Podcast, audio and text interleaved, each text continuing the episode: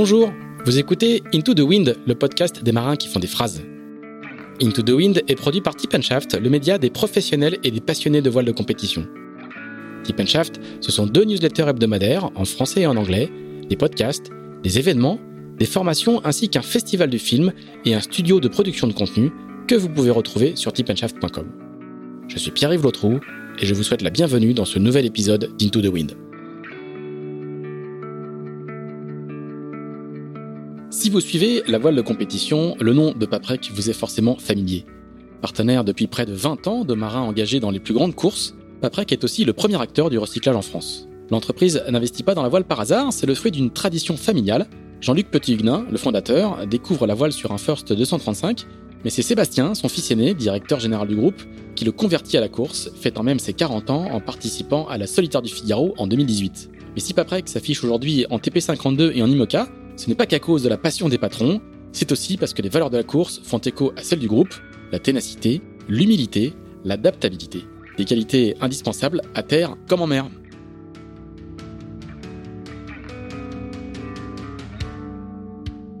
Pour la deuxième partie de ce très long épisode en compagnie d'Alvard Nabir, nous retrouvons le marin normand au début des années 90, au moment où il se lance dans une campagne pour participer à la troisième édition du Vendée Globe, en construisant lui-même un IMOCA qu'il a conçu. Un 60 pieds qui va connaître un destin fulgurant, puisqu'il va gagner beaucoup de courses très rapidement, un destin fulgurant mais tragique, comme vous allez pouvoir l'entendre. J'ai bénéficié euh, de, l'aide, entre autres de Charente-Maritime, de l'équipe de Charente-Maritime qui m'a prêté les moules. Qui était en plus de ça, c'était mes amis euh, Michel Joubert et Bernard Nivelt, avec qui on était très copains, euh, bah, non seulement depuis les Whitbread, mais avant j'avais couru sur beaucoup de... de J'étais dans l'aventure euh, du genou, le tout honneur, avec Yves Pajot et tout ça, qui était un joueur Nivelt. Je connaissais bien Bernard, enfin j'avais couru un petit peu sur le Ziva, enfin je veux dire, c'était vraiment... Euh, tout le contexte c'était bien, quoi. C'était des bons compères avec qui on faisait des... Et je me suis lancé dans cette aventure folle de construire un IMOCA. Et c'est ta deuxième construction, en fait. Alors, euh, est-ce que j'ai construit d'autres trucs entre temps Il va y avoir encore beaucoup après où tu seras chef de projet, mais là, c'est ta deuxième. Ouais, non, euh, deuxième, en construction intégrale euh, de, de, par moi-même, c'était la deuxième construction.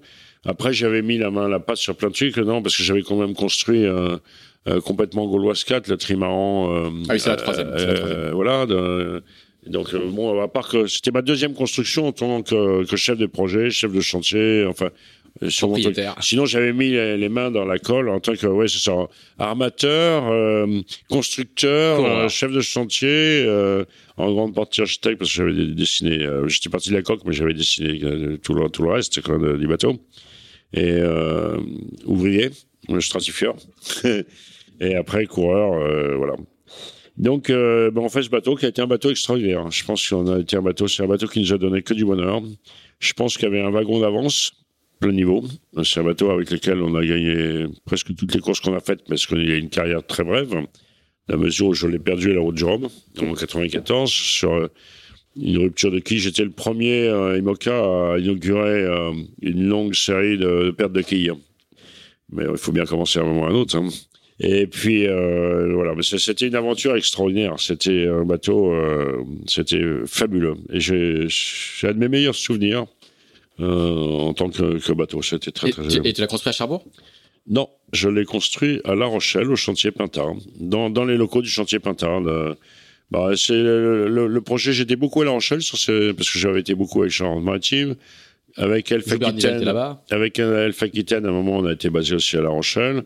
J'étais aussi beaucoup à La Rochelle, bah, à l'époque où je courais avec euh, sur Bermude avec euh, Michel Briand et tout ça j'ai été rejeté dans de, nombreuses reprises dans ma vie. J'ai été, euh, j'ai plusieurs fois été, euh, j'ai habité à La Rochelle et La Rochelle était aussi le centre de la voile avant. C'était La Rochelle euh, était un peu ce qu'est ce qu'est Lorient aujourd'hui. Il y avait, il y avait tout était à La Rochelle à l'époque. Il y avait, il y avait les chantiers, il y avait beaucoup d'architectes, il y avait beaucoup de coureurs. Il y avait, c'était non, non, c'était très très bien. La, la, la, perte du bateau euh, sur cette route du Rhum, il est. C'est une perte sèche, si on peut dire, bien que ce soit très mouillé.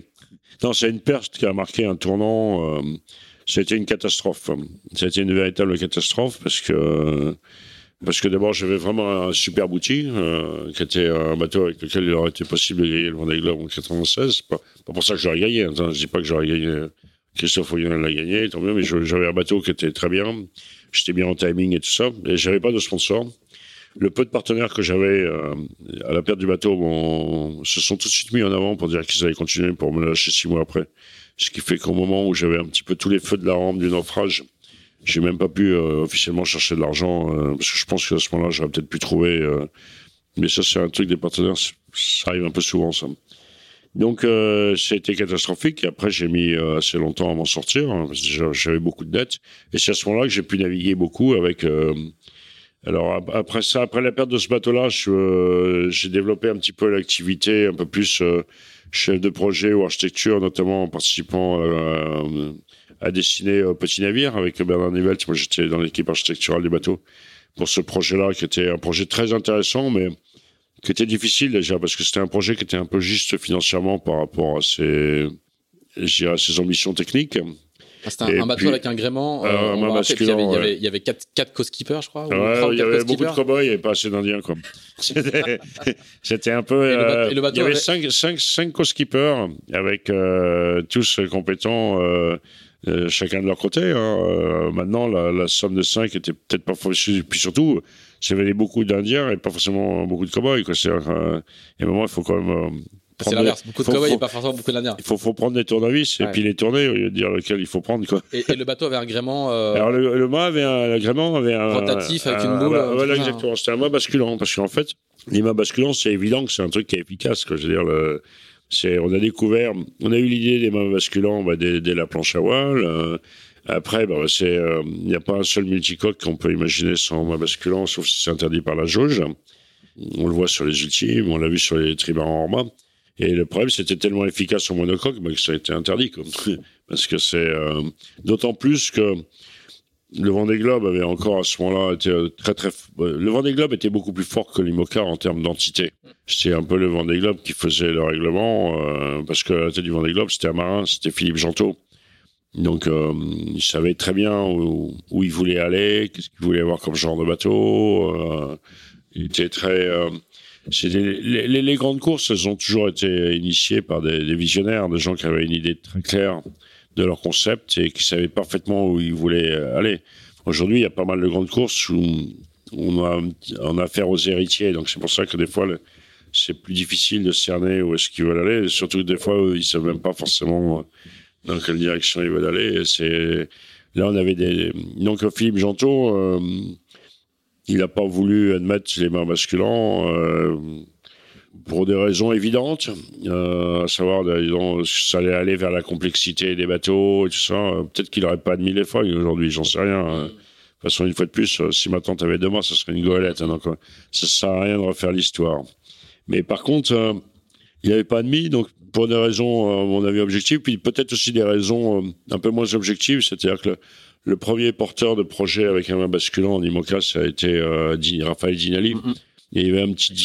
Et avec Sodebo, exactement. Euh, Sodebo qui avait le courage de, se lancer dans cette option-là et qui a gagné ensuite, d'ailleurs, avec le main basculant, euh, le bateau a gagné une Jacques Vabre avec Thomas Coville et Hervé Jean. Mais euh, il y avait un petit différent entre Janto et Ginelli euh, au sujet d'un bateau qui, qu'il avait perdu. Euh, il, avait, il, avait, loué le bateau de Janto, était parti en pirate, il avait perdu le bateau. Voilà. Exactement. donc c'était un peu. Donc je pense que le fait que Ginelli était le le promoteur de, du moins basculant euh, n'a pas aidé euh, à prendre la, la, décision dans le bon sens. Donc du coup, ça a été condamné, c'était morné. Et nous, on était au prototype. Donc une fois de plus, je reviens à l'expression que j'avais tout à l'heure, c'était un petit peu la technologie aéronautique mise en œuvre par les maçons, parce qu'on n'avait pas de mais il y avait, on était limité. Par exemple, ils n'avaient pas voulu d'hydraulique pour la quille, donc on avait un système de palans. Euh, évidemment, ça pouvait pas marcher parce qu'au 42e brin, il y avait trop de friction. Euh. mais c'est dommage. Et le bateau a dématé. Euh, J'ai jamais su exactement la raison du dématage, mais c'est un bateau qui était aussi très intéressant. Hein. C'est un, bateau qui aurait pu. Euh, je pense que la carène était très avant-gardiste. le bateau était bien construit. Et voilà, donc c'est un bateau qui est sorti du circuit un peu vite. Mais pour en venir sur la question d'origine, que je n'ai pas oublié, comment je me retrouve à naviguer chez les étrangers. Euh, donc perte de mon bateau, euh, donc perte de tout, beaucoup de dettes, obligé de bosser. Après bosser sur des projets à la fois passionnants mais pas simples. Parce que le projet Petit Navire, c'était pas, euh, c'était pas un projet simple tous les jours, hein, notamment de, de, de, par la personnalité des skippers qui avaient chacun leur, euh, chacun adorable et, et mais l'ensemble était difficile. Et puis, euh, mais bon, j'étais un peu dans le fond du trou quand même au niveau moral et c'était pas facile. Je rongeais un peu mon frein et à ce moment-là, j'ai eu un coup de fil complètement improbable de, de Rossfield, qui était quand même le vainqueur de la Woodward d'avance sur euh, Yamaha. Et euh, donc j'ai un coup de fil, euh, un appel de Rossfield. Euh, bonjour, c'était juste avant la course de l'Europe en 97. Qui était, la course de l'Europe, c'était une course très très importante à l'époque. Hein. Il y avait beaucoup de beaucoup de bateaux et il y avait un très haut niveau dans chaque classe. C'était des les classes commençaient à bien s'organiser. Hein. C'est-à-dire que c'était, il y avait une vraie compétition parce que les bateaux étaient très proches. Les Orma, les, les trimarans Orma, c'était, ça commençait à être une classe qui avait vraiment de la gueule. Enfin, c'était même quasiment l'apogée des, l'apogée des années Orma. On avait euh, l'époque des modes 80, c'était des gros monocoques de, dessinés par Bruce Farr, qui étaient destinés à remplacer les maxi, éventuellement sur lesquels il va y avoir une épreuve, mais malheureusement, je pense que Fellman avait été un petit peu trop euh, au lieu de faire le truc vraiment main dans la main avec la Windbrand et tout, il a été plus dans une situation conflictuelle, donc ça n'a pas, pas pu se faire. C'est dommage parce que l'idée et la classe de bateau étaient intéressantes. Enfin, toujours est-il que je reçois un coup de fil de Rossfield, donc euh, comme il venait gagner la Windbrand et tout, puis que moi, je, ça faisait un petit moment que j'avais plus trop navigué, parce que ça faisait un moment que j'avais perdu, enfin, que j'avais plus trop navigué à mon compte, parce que c'est un moment que j'avais perdu le bateau. Hein. Je l'ai perdu en 94. Donc, euh, quand Rossfield m'appelle, que je connaissais, il dit non, je dis, ouais, c'est ça. Euh, euh, dis-moi quitter vraiment. et puis euh, c'est Rossfield et tout. Au bout d'un moment, je raccroche quoi. Donc. Ah oui, bah ouais. Je pensais que c'était une blague, tu vois. Je, je veux dire. Euh, et après, il me rappelle avec son project manager. Non, non, mais en fait, euh, on voudrait que vous fassiez la navigation pour le, pour nous, pour le Tour de l'Europe. Et en fait, c'est parce que le, sur le, le retour de l'Europe, il y avait, c'était le Tour de l'Europe de 93, c'était juste avant la Windbread. Donc il y avait à ce moment-là, il y avait Grant Dalton avec son euh, New Zealand Endeavour. Il y avait tous les VOR 60, euh, tu vois, il y avait beaucoup de VOR 60 qui, qui et tout. Et euh, le bateau, la ville de Cherbourg, c'était devenu tellement une, légende sur la course de l'Europe qu'on avait gagné, mais en plus de ça, on avait même gagné des étapes en finissant devant les maxi et tout. Que le, bateau et moi, on était devenu un petit peu une, légende. Donc, euh, y a des, puis en plus de ça, moi, j'avais le, mon passé de navigateur sur la Windbread où j'avais pu faire quelques coups qui étaient pas trop mauvais quand même. Donc euh, le Rossfield m'a demandé de venir naviguer comme navigateur sur cette course de l'Europe en 97. Et puis euh, moi j'étais manqué un peu de confiance en moi parce que j'ai pas intérêt à merder et tout. Euh, puis finalement bah, non seulement j'ai pas merdé mais on a on a gagné. gagné. Ça s'est super bien passé. Et on est parti pour euh, plusieurs années d'aventure commune avec Rossfield et et une amitié indéfectible qui dure encore aujourd'hui. Alors avec Rossfield, tu vas aussi euh, découvrir ou plutôt approfondir euh, une partie de, de, une autre partie de ton métier qui est d'être chef de projet de construction de bateaux. Donc euh, tu vas faire toute la, la coordination de, de, projets assez sophistiqués. Quoi. Ben, en fait, j'étais je me suis retrouvé, euh, j'ai un peu commencé ma, carrière sans le savoir en étant chef de projet avec mon mini transat, hein, parce que je me suis retrouvé à m'occuper à la fois de la partie technique, finance, construction et tout, donc ça a été une bonne école. Et après, c'est vrai que en construisant euh, mon IMOCA, là, mon 60 pieds, euh, ça a été euh, aussi une expérience énorme. Et puis j'avais passé pas mal de temps dans les, dans les chantiers, hein, sur le, la construction de, de, du triangle Wascat, avec notamment l'école américaine, des suivis de, de, pas mal de constructions. J'ai toujours été assez proche de, de trucs. J'ai aussi des projets qui n'ont pas abouti, comme en 82, j'avais essayé de lancer un projet de, construction de trimaran à Foy sur plan Marc Lombard.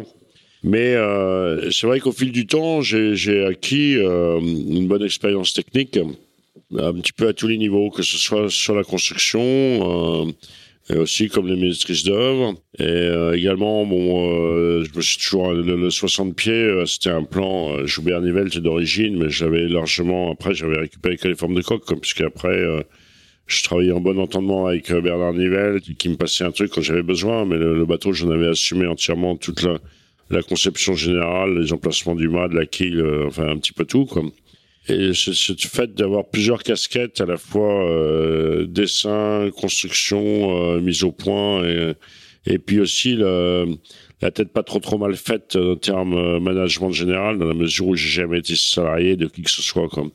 J'ai toujours monté mes propres entreprises, j'ai monté des boîtes. J'aime bien aussi comprendre comment les choses fonctionnent C'est-à-dire que j'ai pas, même en termes juridiques ou comptables, j'ai toujours été attentif à, tout comprendre. Quoi. Je, j'essaye tout ce que je fais. ça, c'est le côté un petit peu autodidacte ou bateau-didacte. C'est, c'est qu'on est condamné à, parce que quand on n'a pas fait d'études, ce qui est, mon cas, hein, j'ai pas fait j'ai pas fait d'études. Et puis en France, c'est c'est un, peu dur hein, de pas. Enfin, c'est quelque chose qui compte. Hein. C'est-à-dire qu'on n'a pas fait d'études, on est un con. Quoi. Euh, c'est un peu. Euh, on, a, on, a, en France, on a du mal à imaginer que des gens peuvent faire des trucs, mais s'ils n'ont pas fait les études pour le hmm. faire. Bon. Bon, donc du coup, ça t'empêche pas de devenir project manager et, et, donc d'avoir des clients assez euh, prestigieux, quoi. Hein. Voilà. Et du coup, j'ai eu vraiment de la chance aussi de ce côté-là parce que en tant que project manager, déjà, euh, un des premiers gros gros trucs que j'ai fait, euh, c'était l'histoire de Team Adventure pour The Rest. C'est-à-dire que au bout d'un moment, euh, on avait monté un projet pour euh, The Rest avec Rossfield, euh, qui était assez loin. On avait déjà mis en place un design team. On, commençait à initialiser un, bien, un peu avant l'heure l'idée du design team, c'est-à-dire qu'il y avait un architecte en l'occurrence, c'était ingénieur, mais qui faisait pas tout sur le projet. Quand on avait déjà un bureau d'études avec euh, Ivoire Ingénierie, on avait des gens qui dessinaient, on avait quelqu'un qui s'occupait de toute la partie aéro agrément avec euh, Richard Bouzed. On était euh, la construction, on s'appuyait sur le GMV qui avait aussi son mot à dire sur le, les principes même de construction et tout. Et puis ce projet-là n'ayant pas abouti, euh, j'ai été démarché par l'équipe de Cam Lewis et Larry Odenfeld pour m'occuper de Team Adventure. Au début, ça devait être plutôt que de la partie construction où, où j'aurais presque rien à faire parce que le bateau était entre les mains de Multiplast et eux s'occupaient de tout.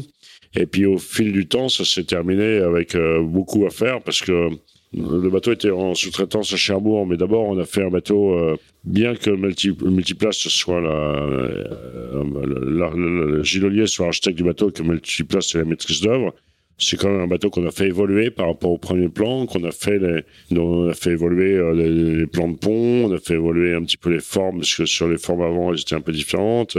Les formes arrière aussi, on avait coupé un peu les tableaux. Euh, on avait un plan de voilure qui était un petit peu différent. On avait des voiles. En fait, il y avait beaucoup de choses différentes.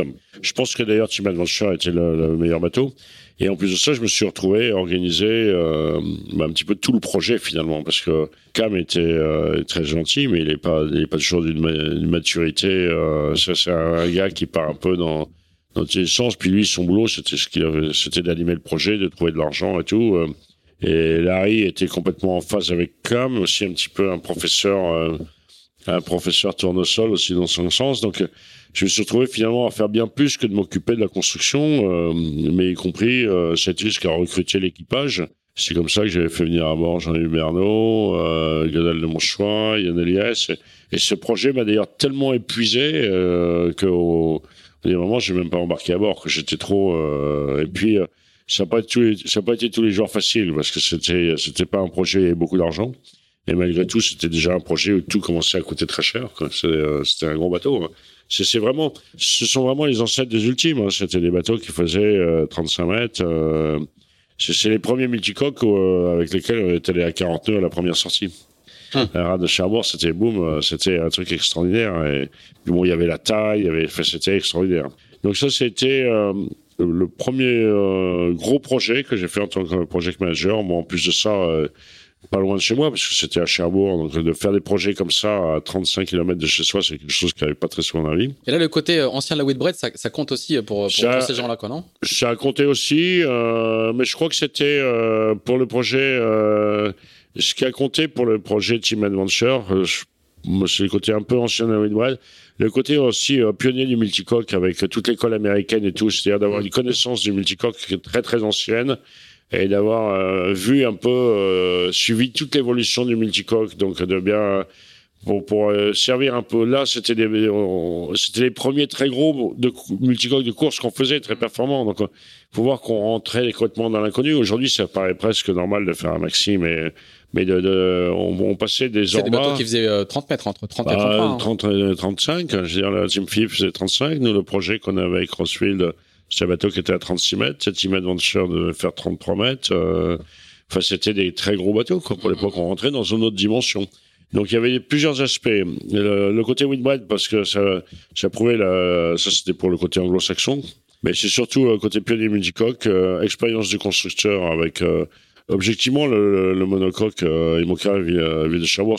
T'avais installé dans le paysage comme ça. Bah, ça m'a vraiment. C'est un bateau qui a vraiment marqué son époque, qui a marqué son temps. Il y a, y a, d'ailleurs certaines limites de la classe Imoca qui découlent de ce bateau-là, comme le Tirando à 4,50 m, parce que au moment où on l'a fait, tout le monde nous avait traité de fous, mais euh, comme on n'avait pas beaucoup d'argent et qu'on construisait le bateau en verre, il fallait, qu'on gagne du poids. Donc c'était pour ça qu'on a fait un très grand Tirando, pour avoir un bateau. Euh, parce que le bateau était très très léger, mais en ayant en étant très lesté. Contrairement au Finio à l'époque, qui était aussi très léger, mais il n'avait pas de quilles. Hein. D'ailleurs, mm-hmm. euh, c'est un, petit peu problématique parce que la courbe de stabilité des Finio, c'était très quelque chose de un peu limite pour aller autour du monde. Hein. Et ils ont pris conscience, d'ailleurs, ils ont rectifié le tir par la suite. Hein. Voilà, et puis il y avait euh, aussi ce côté euh, maîtrise de la construction, le fait d'avoir mm-hmm. construit un bateau euh, aussi un petit peu le fait d'être d'être sur place. Gilles Ollier, on se connaissait déjà depuis longtemps. il y avait, ils avaient cherché aussi un intermédiaire entre eux, américains, et puis les, les Français, la culture française, le chantier français, le multicoque français, tout ça. Et ça s'est très bien passé. Et en plus de ça, euh, c'était un projet très très dur. Et une fois de plus, qui s'est très bien passé parce que j'ai eu la chance de qu'il y ait une autre personne qui a travaillé avec moi, euh, avec qui on est resté très amis, qui est Peter Grubb, qui était aussi le projet, qui était l'ancien euh, boat captain de Matador, un Maxi, et le project manager de, des opérations de Bill Koch, qui avait été impliqué notamment dans la campagne d'America Cube et tout ça. Enfin, un, bon milliardaire, milliardaire, américain qui avait donc, voilà, Et donc, euh, Peter Grubb s'occupait plus de la partie, en fait, c'était presque un boulot entier de, de gérer Camellari qui partait dans tous les sens. et du coup, comme il y avait Peter qui s'occupait très bien d'eux, moi je m'occupais du bateau, de la technique, et, voilà. Et c'était une très belle aventure parce que le, bon, le bateau a pas gagné Zores, mais le, bateau était déjà au départ, ce qui n'était pas gagné d'avance parce que c'est une fois de plus un projet qui n'a pas démarré très tôt qui a pas eu de l'argent qu'il fallait euh, et quand il fallait. Mais euh, ça a été un bon bateau et puis ça a permis à des à des marins de, de commencer une, une, vraie carrière offshore, hein, comme Yann Elias. Hein, C'était un des premiers gros embarquements qu'il avait, euh, qui, après qui lui a permis de, de, faire plein de trucs. Et puis il y a des gens qui, qui m'avaient accompagné, comme Lionel Lemonchois, en fait, qui, qui avait commencé à naviguer avec moi sur le, ville de Cherbourg. Il était avec moi quand on a gagné la course d'Europe en 93. C'est quelqu'un que j'aime beaucoup, que qui était normand comme moi aussi, on se connaissait depuis très longtemps. Donc euh, là, le faire embarquer sur cette, euh, cette aventure, ça lui a donné un petit peu aussi cette, euh, ce qui a permis de, de, de servir de tremplin pour aller ensuite sur des trucs comme The Race ou être embarqué par les Rothschild et tout, parce qu'il avait, il faisait partie des gars qui avaient fait le tour du monde en multicoque où il n'y avait pas 36 000 à l'époque. Tu vas avoir encore d'autres projets à gérer et il y en a un qui est assez incroyable, qui est, qui est Marisha. Oui, mais entre les deux, euh, entre euh, Team Adventure et Marisha, j'ai eu aussi un projet qui était très, très, très sympa au niveau humain, parce que c'était un projet avec Alain Gauthier, où j'ai été project manager de Foncia, et qui était aussi très intéressant, parce que euh, aujourd'hui, ça paraît une évidence, mais on a installé euh, le tout premier chantier sur ce qu'allait devenir la, base, la BSM de Lorient. C'est-à-dire que quand on est arrivé, euh, quand je suis arrivé euh, pour le projet Foncia, c'était une friche industrielle et encore même pas industrielle. C'est une friche tout court, quoi. C'était pas industriel. Nos locaux étaient encore l'espèce de vieux gymnase euh, délabré, des trucs, il y avait rien, quoi. C'était et quand on a décidé qu'on allait monter un chantier là, bah, franchement, personne n'y aurait cru, quoi. Et c'était une très très belle aventure. Bon, un Norma, c'est aussi très intéressant. Travailler avec un Gauthier, c'est très intéressant et instructif aussi parce que c'est c'est quelqu'un qui, qui sait ce qu'il veut, qui sait surtout très bien ce qu'il veut pas, qui a, qui a un petit peu de, de, de, fois du mal à bien expliquer ce qu'il veut, donc ça oblige à c'est amusant quoi parce qu'Alain par exemple est très intuitif et tout mais j'ai découvert que euh, il avait un peu de mal à, visualiser les trucs dans l'espace par exemple sur un plan ça lui parle pas beaucoup quoi et puis après, euh, il faut aller au-delà du plan, donc il faut faire une maquette. Puis la maquette, c'est pas tout à fait comme en vrai, tu vois. Alors après, bah, finalement, il vaut mieux qu'on finisse le bateau euh, sans vraiment le finir. Donc on met le bateau à l'eau pas tout à fait fini, ce qui est jamais pratique, mais pour qu'il voit vraiment. Puis après, on adapte. Euh, c'est amusant, quoi. Mais c'était une belle aventure de monter ce. ce, Quand on voit aujourd'hui ce que est devenu l'Orient, je suis fier d'avoir été de faire partie avec Alain. Voilà, c'est ça, avec Alain, les premières pierres. Quoi Et puis la fête, après, justement, quand j'étais encore chez Foncia, c'est là où on est venu me chercher euh, pour euh, m'occuper de Maréchal. Alors ça, c'était un projet exceptionnel. Alors raconte, un petit peu ce que c'est que Maréchal. Alors Maréchal 4, c'était, euh, c'est pas un petit bateau. Maréchal 4, c'est une goélette de pure course de 40 mètres. donc goélette, un bateau avec deux mâts. Tout en carbone. Deux mâts, tout en carbone, évidemment. En fait, c'est un bateau d'un un vrai délire de, c'est pas du tout un délire, mais un vrai délire de milliardaire. C'est il y a un record de l'Atlantique, notamment euh, un record de l'Atlantique a été détenu par un bateau qui s'appelait Maréchal 3, qui appartenait euh, au propriétaire M. Miller. Et ce record de l'Atlantique a été battu euh, insolemment par euh, Bernard Stamm et son super bigou. Et ça a tellement énervé, disons, le, le propriétaire qu'il a dit, je vais faire un monocoque pour faire un record de l'Atlantique qui sera très très très dur à battre avec un monocoque. Et c'est comme ça qu'est née cette idée de, de goélette euh, tout en carbone de 40 mètres, avec tout ce qu'il fallait pour que ça aille vite. Euh, il n'y avait pas de cahier des charges, parce que ça rentrait pas dans une jauge. Donc du coup, eh ben, on s'est lancé dans une sacrée aventure, parce qu'on a fait euh, la plus grosse quille pivotante du monde à l'époque, parce que c'est quand même 6 mètres 50 de tir en eau, un mum de 12 tonnes. et on a été le premier, malgré ça, à oser faire un seul vérin pour la quille. Et, euh, et c'était pour alléger quoi. Hein. Pour, pour, alléger, pour, voilà, pour alléger, en se disant ça peut le faire, ça peut marcher, ça. Le... Et du coup, moi, chantier euh, bateau construit chez GMV. Alors, en plus de ça, c'était un petit peu l'apogée de GMV, hein, parce qu'il faut voir que malgré l'énormité du projet, donc GMV c'était la grande entreprise de composite de Cherbourg de Jean-Marie Jean Jean-Marie Vore Industrie, GMV Industrie, c'était euh, un chantier euh, qui, est, qui, est, né sous l'impulsion de Jean-Marie Vore, avec euh, les CMN, les constructions mécaniques de Normandie, un peu en, en, actionnaire et un peu en backup.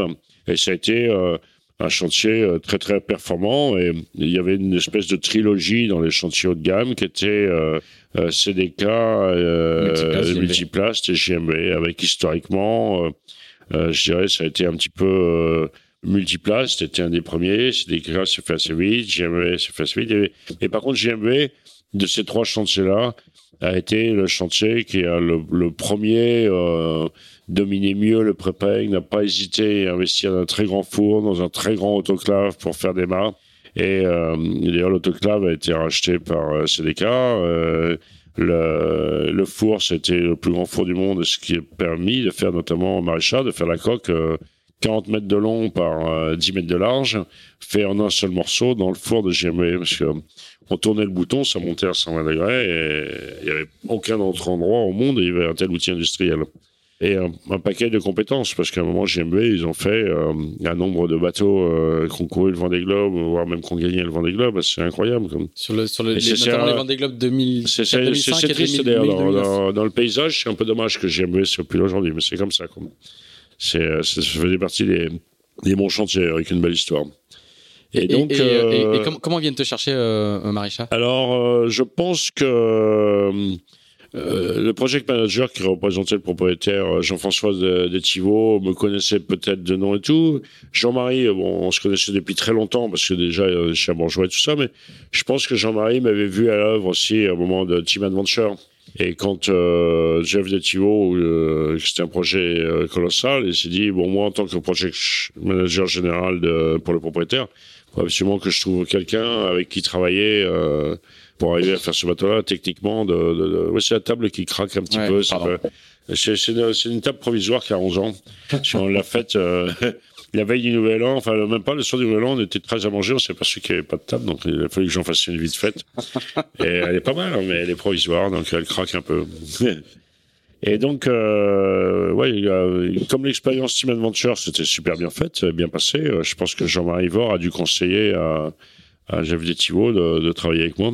Et ça, c'est euh, génial. En plus de ça, avec Jeff Détivo, a tous les deux en point commun d'être euh, très, très travailleurs. Donc, euh, je pense que c'est... Euh, on s'est bien entendu à ce niveau-là et le projet s'est très, très bien passé. En plus de ça, tout était bien planifié en termes de timing. Il n'y avait pas de problème d'argent.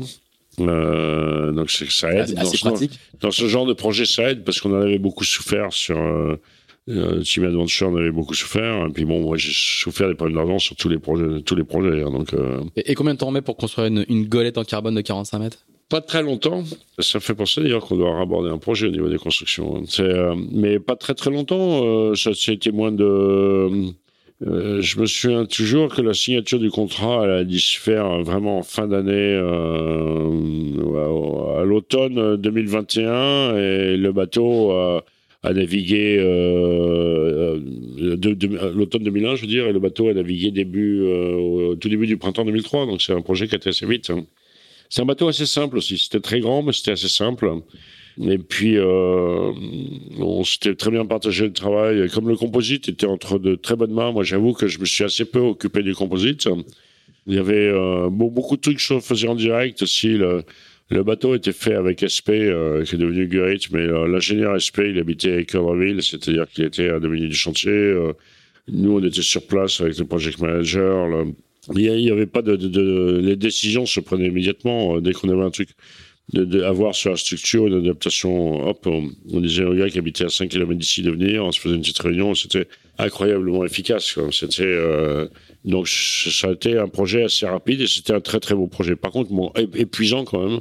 Épuisant parce que euh, c'est, la construction d'un bateau, c'est jamais un long fleuve tranquille. Hein. Donc il y a toujours des trucs. Puis on s'est lancé dans des dans des sacrés défis. Hein. C'est vrai que le, faire une quille pivotante euh, pour l'époque, c'était ça commençait à peine à être c'est pas encore super courant, mais de, de faire une équipe un bateau de 6 mètres 50 de tir en eau et bulbe de 12 tonnes, et en plus de ça, on va dire, bon, nous, on va faire ça avec un seul vérin. Heureusement, on a eu des bons, on avait travaillé avec Caribody, on a eu des, des bons, on s'est pas gouré non plus sur les, le choix des industriels et tout, et on a, là, on a, je pense que là, on s'est bien débrouillé, c'est qu'on est parti de la feuille blanche à peu près pour tout, euh, avec zéro a priori. Et tous les sous-traitants qu'on a eu ou tous les fournisseurs, on les a vraiment sélectionnés sur des, des critères très objectifs. Donc c'est pour ça qu'on n'a pas forcément eu, euh, on n'a pas forcément travaillé avec des gens qui étaient connus ou des gens avec qui les autres avaient l'habitude de travailler. On est reparti de la feuille blanche, on n'est pas allé voir un tel parce qu'un tel allait voir un tel. C'est-à-dire que pour chaque fourniture, on avait un cahier des charges qui était très précis. Et on disait, bon, qui répond? C'est pour ça que, par exemple, toute l'électricité de Malchac était un très bon succès on avait fait venir euh, deux petits jeunes euh, qui venaient à peine de monter leur boîte, quoi. mais c'est eux qui avaient monté leur nouveau projet. Une boîte qui est devenue après Chanelec et qui, qui, grâce à ça, on fait plein de projets dans la course après. Tu vas retourner sur l'eau après? Parce que je vois, je vois, dans, dans, ta longue, dans ta longue biographie, je vois, je vois une campagne sur Orange 2. Donc là, c'est évidemment tous les, toutes eh ben, sur oui, absolument. Team Adventure. et... En fait, campagne sur Orange 2, bah, Loïc Perron m'avait demandé de venir avec lui sur Innovation Explorer pour Jaurès. Mais j'ai dit, attends, si j'embarque pas sur Team Adventure, c'est pas pour aller euh, sur... Euh, c'est pas pour euh, m'embarquer sur les concurrents. Donc j'avais regretté. Donc c'était moi, je me une belle équipe. Il y avait Yves Laudet, avec qui je m'entends très très bien. Mais puis Loïc, puis, en plus, beaucoup pour barrer. Donc... Et j'avais pas pu y aller. Mais bon, j'avais quand même pas mal navigué sur Team Adventure. Du coup, il fallait quand même faire en, sorte que ce bordel-là, ça marche. Et puis avec Bruno, on était très amis, on s'entendait depuis la première minute en date. Mais puis je sais pas comment ah trop, euh, à un moment ou à un autre, il a eu C'est le club très fermé de ceux qui ont fait la première minute transat. Et puis il a eu la bonne idée de me sortir de la naphtaline. Et donc effectivement, je suis naviguer avec eux en 2004. Mais euh, j'ai fait euh, en 2004, alors j'ai j'ai fait aussi un petit peu de, j'ai essayé de faire un peu trop de trucs aussi en 2004 parce que j'ai voulu essayer de revenir sur le Figaro parce que j'avais euh, investi dans mon, mon, plan initial était de faire le Figaro 2003, l'année où est sorti le nouveau bateau. Et j'avais d'ailleurs acheté le nouveau bateau, mais comme malheureusement j'étais complètement dans le jus avec euh, Maréchal 4, j'ai pas pu faire le Figaro 2003 comme j'avais prévu. J'avais loué le bateau, un gars qui s'appelle euh, Benoît Petit, je crois. Et, euh, j'ai dit, bon, je, je ferai en 2004, mais bon, malheureusement en 2004, les autres, ils étaient déjà, ils avaient déjà une saison dans les pattes, ils, avaient, été à un cinquième jeu de voile.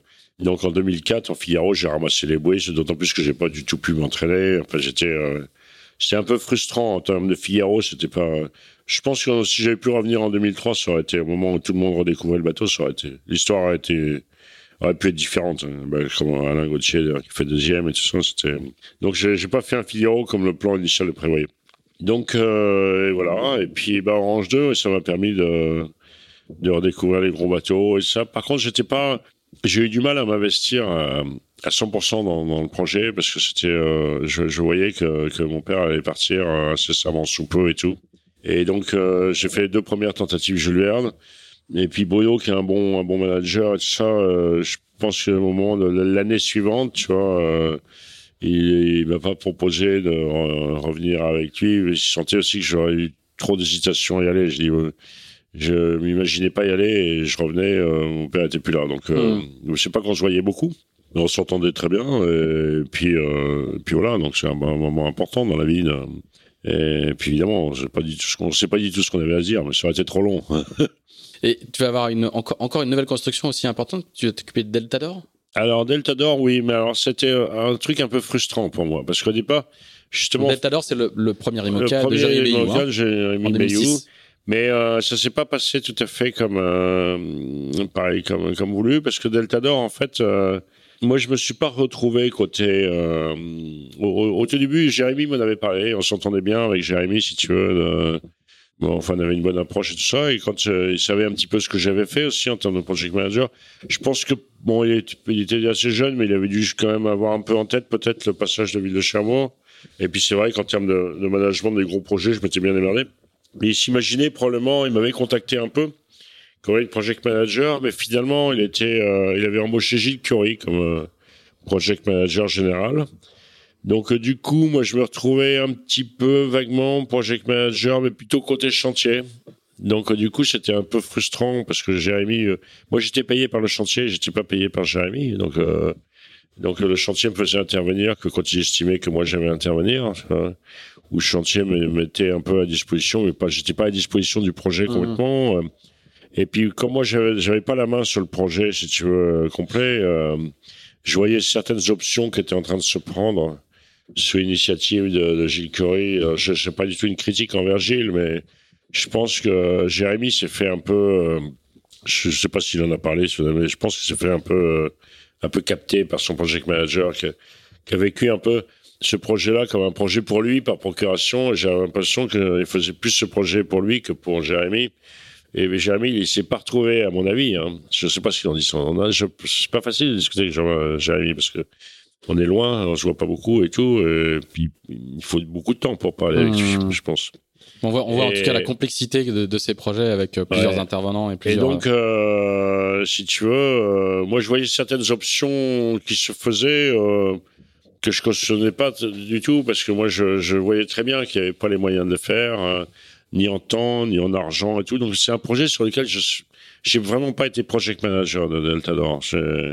J'ai essayé d'aider un peu comme euh, je pouvais, mais euh, c'était assez frustrant quand même, si tu veux, parce que j'étais pas, euh, j'étais pas à plein temps hein, sur le truc. Hein, donc, Alors, donc objectivement, j'ai pas amené grand chose, je pense. Hein. J'espère que j'ai pu éviter certaines choses, mais c'est pas le projet dont je suis le plus fier parce que j'avais pas la main. De toute façon, ça a été un projet difficile, Delta d'Or. Jérémy, je sais pas comment il en parle aujourd'hui, mais je pense que à tous les niveaux, c'était un projet assez difficile. Alors, on va, on va refaire un, un, petit flashback. On avait beaucoup avancé, maintenant on va refaire un petit flashback dans, dans les différents points saillants.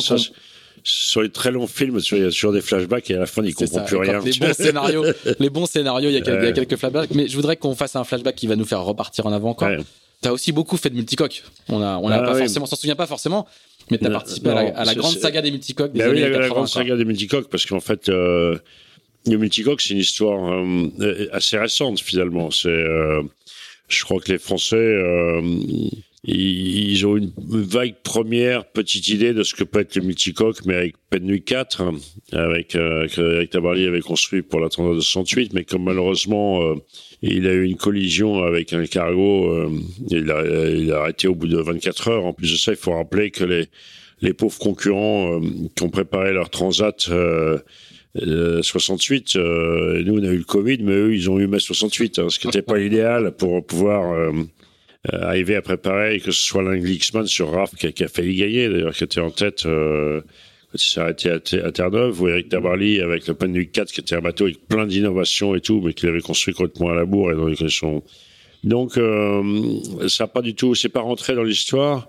Euh, après ça, euh, alors il y avait quelques pionniers du multicoque. Hein. En fait, c'est un des premiers bateaux sur lesquels j'ai navigué. Euh, c'était pas tellement loin d'ici, c'était la baie de, de Port-Bail.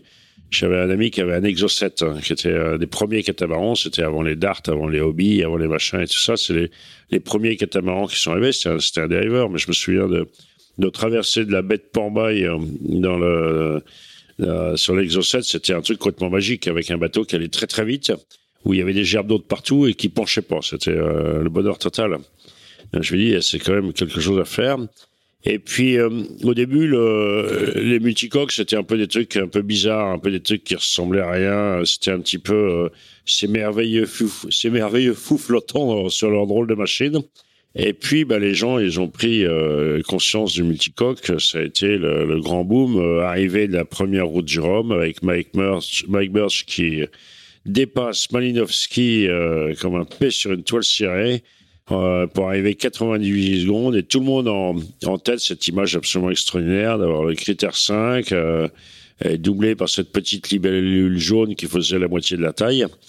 Et en fait, on a avant les multicoques, c'était un peu des trucs approximatifs, qui étaient pas, qui étaient un peu bas sur l'eau. Et puis il y a eu cette fameuse euh, école américaine avec les pionniers euh, qui étaient Dick Newick et puis euh, aussi Walter Green.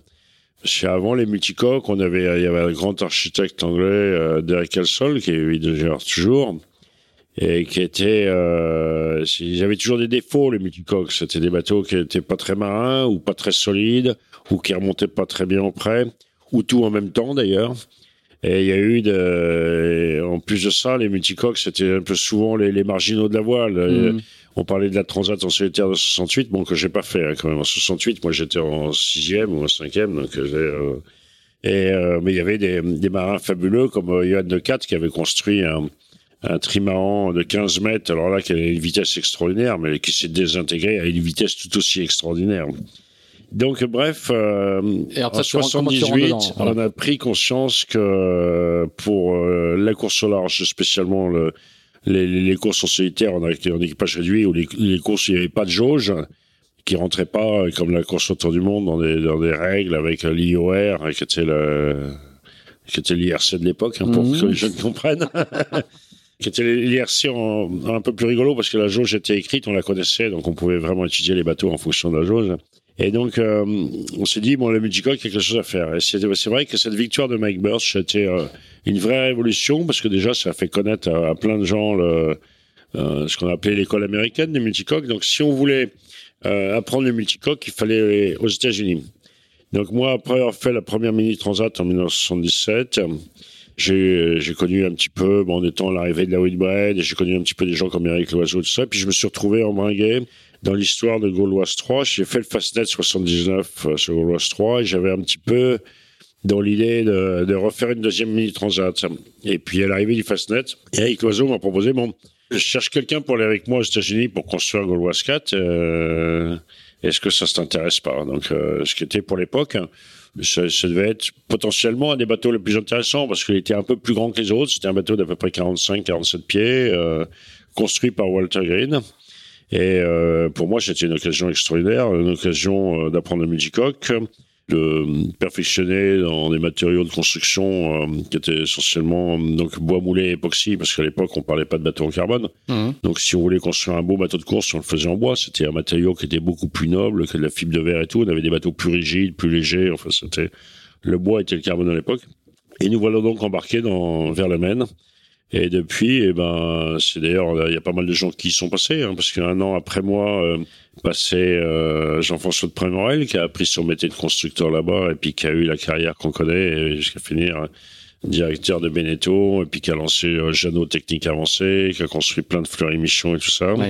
Il y a eu, il y a pas eu, il y a eu pas mal de gens. Il y a Yvon Fauconnier qui est passé par là-bas. Enfin, je veux dire, on était, Daniel Gillard a fait aussi construire un bateau. Euh, les, les meilleurs multicoques avant le, avant qu'il y ait les marques Lombard, euh, euh, Marc Ventier, Pétégan, Loriot Prévost et tout ça, c'était euh, surtout des architectes étrangers, dont, dont américains. Et puis bah, après, j'ai jamais tellement euh, lâché le multicoque.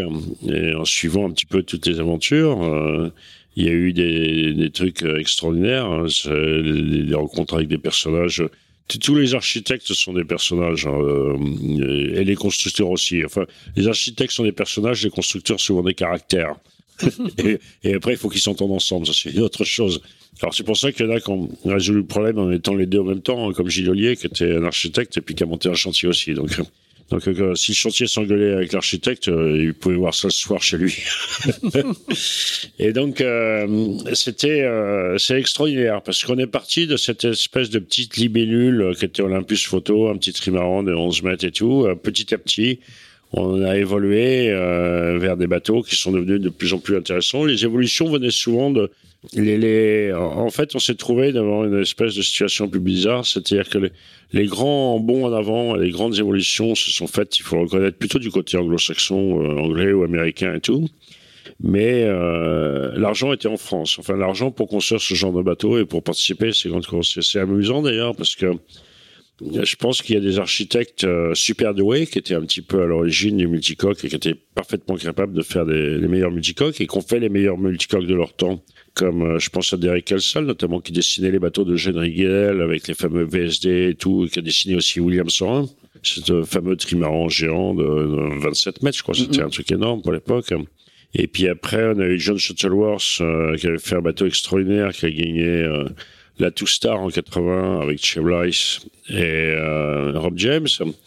Et ces, ces architectes-là, en, fait, ils ont pas, on les a pas revus dans le paysage, bah, tout simplement parce qu'ils ne parlaient pas français. Et du coup, bah, ça a donné un petit peu. Euh, et pour ça que par contre, à l'inverse, Nigel qui, qui est arrivé euh, chez Walter Green un an après moi, et puis Nigel hein. voilà. Bah, Nigel Irons, lui, euh, il a même vécu en France, il parlait bien français et tout, donc il a pu faire des bateaux. Et puis après, bah, il y a aussi des architectes. Euh, ah, une petite pluie pour nous rappeler qu'on est dans le Cotentin. Et puis pour vous rappeler qu'il euh, pleut tout le temps, donc c'est pour pas faire de la pub chez nous, pour qu'on reste bien tranquille. Et, donc pour en venir, il y a des architectes. Euh, moi, ma, première rencontre avec Marc Lombard était extraordinaire. Je venais de gagner la Two Star avec Eric Loiseau sur Gauloise 4 en 1981. Et euh, j'ai découvert un petit jeune un peu hirsute. On attend un peu ou... Il est, c'est un beau grain. ah, c'est un vrai grain là. C'est, en fait, c'est l'entraînement psychologique pour la ronde du Rhum quand il y a un grain qui arrive à fond la caisse. Hein. On va aller prendre un riz, un riz dans la toiture. Donc j'ai, découvert Marc Lombard pour la première fois l'arrivée de la, la Transat en double, euh, la Two Star en 81. Il venait de sortir l'école de Southampton. Euh, un des premiers, non pas le premier, parce que le premier Français qui a été diplômé de Southampton, c'était Eric Le Rouge, qui a fait après des milliers et des milliers de catamarans, qui est très connu dans le milieu du catamaran de croisière, qui fait des beaux bateaux. Et puis, euh, enfin des bons bateaux en tout cas. Et après, des côtés esthétiques et tous les, tous les goûts sont dans la nature, mais en tout cas des très bons bateaux. A un des premiers architectes en plus de ça qui a parfaitement dominé les matériaux sandwich, la structure, etc. Et puis Marc Lombard, donc c'était un des premiers euh, diplômés de l'école de Southampton. Et il est arrivé, euh, il avait en, projet de fin d'études, il avait dessiné un petit bateau de 47 pieds, et c'était euh, ni plus ni moins que le, le, la synthèse absolument idéale de ce que j'imaginais, de ce que je savais, de mon expérience de multicoque et tout. Je me suis dit, tiens, celui-là, il ira loin. Et c'est vrai que Marc Lombard, bah, il a une très très belle carrière d'architecte et qu'il a dessiné des bons bateaux, y compris des bons multicoques de course, des bons monocoques de course, enfin bref. Et puis après, euh, sont arrivés aussi euh, Marc Van Peteggen et Vincent Loriot-Prévost, qui ont aussi fait Southampton. Mais je crois qu'ils ont... je crois pas qu'ils soient allés jusqu'au diplôme. Hein. Il faut vérifier avec eux. Euh, c'est pas... Euh, bon, ils avaient déjà plein de trucs à faire. Et euh, qui ont dessiné, qui sont rentrés dans, dans, le monde de la course au large en dessinant Gérard Lambert premier bateau qu'a construit euh, Jean-François de Prémorel et tout. et toi, à, quel moment tu commencé à naviguer Et moi, bah, j'étais tout le temps. Tu, nous refais toute l'histoire, mais. Ben non, mais j'étais tout le temps là-dedans. J'étais dans tous ces moments-là, je naviguais un petit peu sur tout ce qui pouvait se présenter, euh, y compris sur les bateaux les plus improbables, comme des praos. J'ai navigué beaucoup en prao avec de l'âge. Alors non pas sur celui qui l'a plié à la route du Rhum, mais sur Funambule, qui était le, un bateau qui a énormément marqué son temps. Donc en 82, bateau qui fait troisième à la Rochelle New Orleans et qui était euh, un bateau simplissime. Je crois qu'à l'époque, euh, il l'avait construit lui-même, les, matériaux et tout ça, ça avait du côté 60 000 francs. Enfin, c'était euh, ridicule. Et donc, en rapport vitesse-prix, c'était imbattable. On cherchait. après, les praos étaient interdits, ce qui est dommage, parce que je pense qu'aujourd'hui, il y aurait vraiment de quoi faire, notamment pour s'attaquer sérieusement au corps de l'Atlantique. Ça pourrait être drôle. Ce serait peut-être un projet que je ferais quand je serais plus grand, si je trouvais les moyens de, de battre encore de l'Atlantique à la voile, puis qui, pour quelques temps, quoi, histoire de d'être tranquille. Quoi. et donc, euh, ben voilà, on faisait de tout, du trimaran, euh, du catamaran et du prao. Et du coup, ben moi j'ai j'ai fait La Rochelle, donc j'ai fait en 80, j'ai fait la, la Two Star sur un trimaran qu'on a gagné. En 82, juste en débarquant de la Whitbread, ça faisait même pas un mois que je débarquais, j'ai fait La Rochelle, New Orleans sur un trimaran de 54 pieds, un, un, plan green, avec lequel on a bien marché. On a fini sixième. Alors ça paraît pas terrible. Aujourd'hui, il y avait quand même ces bateaux, il y, avait, il y avait 50 bateaux au départ. Quoi, donc mhm. c'était, c'était bien. le début des années 80, c'est la, la première très grande époque des, des multicoques. ah bah c'est le début des multicoques. Mais c'est euh, l'époque où on se tâte encore un petit peu. Le... Parce qu'il y a même encore des gens qui font des monocoques. Euh, Michel Imanovski, il avait pas très bien compris la leçon, donc il a refait il a refait un monocoque. Après le critère 5, il a refait un critère 8 pour, pour la Two Star d'ailleurs. Euh, il croyait encore monocoque. C'était encore l'époque où on savait pas faire. C'était aussi l'époque où il courait dans les mêmes catégories. Pour le coup. Oui, oui, euh, pour le coup. Petite, ça, tout était mélangé. Aujourd'hui, ça peut paraître euh, paradoxal. Bah, Aujourd'hui, ça peut paraître paradoxal, mais c'est vrai que les bateaux. il n'y a plus aucun monocoque qui bah non, parce que les bateaux étaient un peu à égalité, parce que déjà, il y avait aussi un truc, c'est que on savait pas faire des, des multicoques, on savait pas les faire très grands. Parce que si c'était trop grand, ça se démantibulait complètement. Quoi. Il faut, il faut pas oublier, on, on découvrait tout. On n'est pas, on était sur rien à voir. Le, les essais, c'était à l'échelle 1. Il n'y avait pas des bureaux d'études ou un truc comme ça. Euh, quand Eric Loiseau il a demandé à Walter Green euh, c'était combien pour les études euh, du bateau? Et Walter l'a regardé à des grands yeux parce que lui il avait son expérience de constructeur tout qui était un super constructeur. Hein. Walter Green c'était quand même le numéro 2 de Ted Hood qui a construit les bateaux de Ted Hood et mm-hmm. tout. Enfin je veux dire les trucs très bon voyage technique mais pour lui le multicoque c'était pour s'amuser. Donc quand Eric Loiseau lui a demandé le prix pour les études Walter il dit alors voyons un crayon, euh, ça coûte tant, euh, la gomme, euh, combien? Je vais avoir peut-être besoin d'un peu de papier calque. et, voilà. Mais c'était, ça avait rien à voir. Donc on savait pas construire des très grands multicoques. Heureusement, on n'avait pas l'argent pour les faire.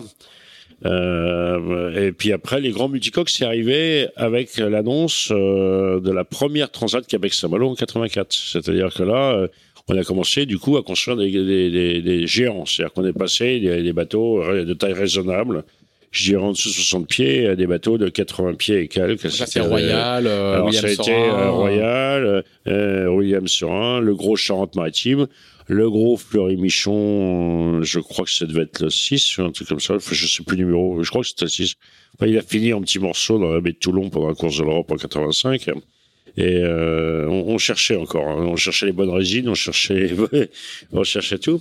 Et moi donc euh, multicoque, euh, eh bien il y a eu la période euh, beaucoup de Prao. après ça, Tour de l'Europe en 85 sur un trimaran Fourier de Marc Lombard avec, Cadillac. tu fais aussi la Bolle Dakar avec Pajot. Tu fais la Bolle Dakar avec Pajot. Tu fais l'Orient les Bermudes avec Daniel Gillard. Ah oui, je fais l'Orient les Bermudes en 83 avec Daniel Gillard avec euh, le gros Britannique Ferry qui avait gagné le, le, la Star avant. Bon, j'ai aussi malheureusement fait le, la de Dakar avec Daniel Gillard sur en 87. Qui, reste, bon, qui, dans la voile, il y a des bons et des mauvais souvenirs. Donc ça, ça fait partie vraiment des, plus que très mauvais souvenirs. Parce que je pense qu'objectivement, c'est ce qui peut y arriver de pire, de, de, partir en double et de revenir tout seul. C'est pas, c'est, c'est pas facile, quoi. C'est, et, euh, et puis après, pour en venir, euh, eu, euh, Transat en solitaire en 88. Euh, il y a eu Côte d'Or aussi. Avec, alors, Côte d'Or, alors Côte d'Or c'était après. Euh, oui, c'est ça, Côte d'Or. Il y a eu Tour de la course de l'Europe en 87 sur Côte d'Or. 84, euh, je devais faire la Transat en solitaire, mais avec le catamaran VSD, mais j'ai chaviré pendant le convoyage aller. Donc c'était euh, le multicoque, c'est ça. Il se démantibulait ou il chavirait ou, ou, des fois les deux. Il pouvait très bien se démantibuler après avoir chaviré. Hein. Et donc, vrai, euh, en 88, par contre, belle expérience avec euh, euh, Transat en solitaire. Euh, ça avait été une belle Transat sur le donc un catamaran lié de 60 pieds où je finis. Et là, ça, ça c'était ta première Transat en solitaire depuis la mini en fait? Depuis la Mini, euh, bah oui, les transats en solitaire. Euh, route du Rhum euh, 78, euh, moi j'étais sur le triangle atlantique, donc j'ai pas pu la faire. Route du Rhum 82, j'avais un bateau pour gagner la route du Rhum qui était un trimaran Shuttleworth, mais je me le suis fait voler, entre guillemets, juste avant le départ par Alain Gabet. Parce qu'il y avait un gros sponsor et tout, donc par rapport au propriétaire du bateau à qui je louais le bateau, il avait pu se renchérir et tout ça. En même temps, j'avais pas trop les moyens de me battre. D'une part, j'ai pas de sponsor, et d'autre part, on avait été nourri pendant tout le tour du monde par Charlie Sick. Donc, euh, moi, je suis pas du genre à mordre la main qui me donne à manger. Quoi. Donc, et, euh, et je, je l'avais vraiment mauvaise euh, parce que parce que Alain, il avait jamais fait de multicoque à ce moment-là, donc il a fini cinquième à la Ronde du Rhum. Et c'est sûr qu'avec du recul, euh, bah, une belle place à la Route du Rhum, voire une victoire à la Route du Rhum, ça peut changer une vie. Quoi. Moi, je avais pas conscience à l'époque. J'avais juste le regret de ne pas pouvoir le courir. Donc, 82, je loupe la Route du Rhum. 86, j'étais project manager de Côte d'Or, parce qu'après le Tour du Monde, Côte d'Or m'avait proposé de, bah, de m'occuper de tout le projet voile, non seulement côté sponsor, mais toute la gestion globale du projet, avoir un œil sur la technique et tout. Donc en 86, j'avais pas pu faire la route du Rhum.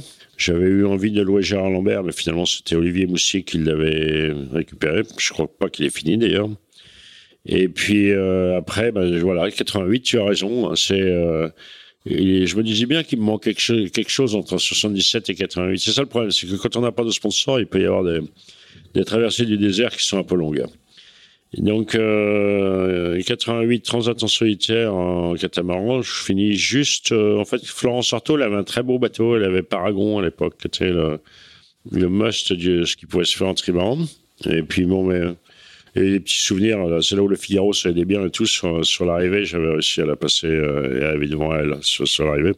Et voilà, c'était un bon souvenir en tout cas. Et, par contre, c'est elle qui va finir devant toi à la route du Rhum 90. Ah bah oui, alors ça, la route du Rhum 90. Alors à la route du Rhum 90, je récupère le même bateau, mais légèrement modifié. C'est-à-dire que entre le, entre 88 et 90, il y avait euh, Laurent Bourgnon qui l'avait récupéré, qui l'avait euh, mis sur le toit, simplifié, c'est-à-dire il avait enlevé toute la nacelle et tout ça, enfin il avait tout viré, et on avait fait une espèce de gros bicat, ce qui n'était pas pour me déplaire, donc du coup sur la route du Rhum, j'avais poussé le, l'option encore plus loin en mettant un grand maël et tout ça. Et donc, euh, j'étais, c'était un projet assez gonflé pour la route du Rhum, mais que, je sentais bien. Le, bateau, je le connaissais bien, parce que j'avais déjà traversé l'Atlantique avec. moi, j'étais vraiment bien en forme, donc euh, c'était pas, c'était un projet que je sentais bien et qui s'est très très bien passé.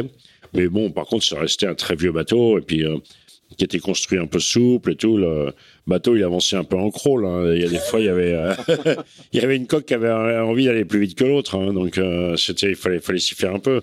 Euh, on, ça levait la patte assez vite, hein, mais une fois que la patte était en l'air, c'était, ça commençait à être un peu scabreux, quoi. C'était, ça allait vite. C'est la première fois d'ailleurs que j'ai, qu'on s'est connu avec Francis Joyon avec une image absolument fabuleuse où lui, il avait récupéré, c'était l'entrée de Banque Populaire dans la voile, avec euh, lui, il avait bricolé les, les coques euh, du catamaran Elf qu'on avait mis à la poubelle, et donc il les avait récupérés pour se faire un catamaran euh, avec lequel il avait fait sa première route de Rome, il avait fini et tout, sans problème.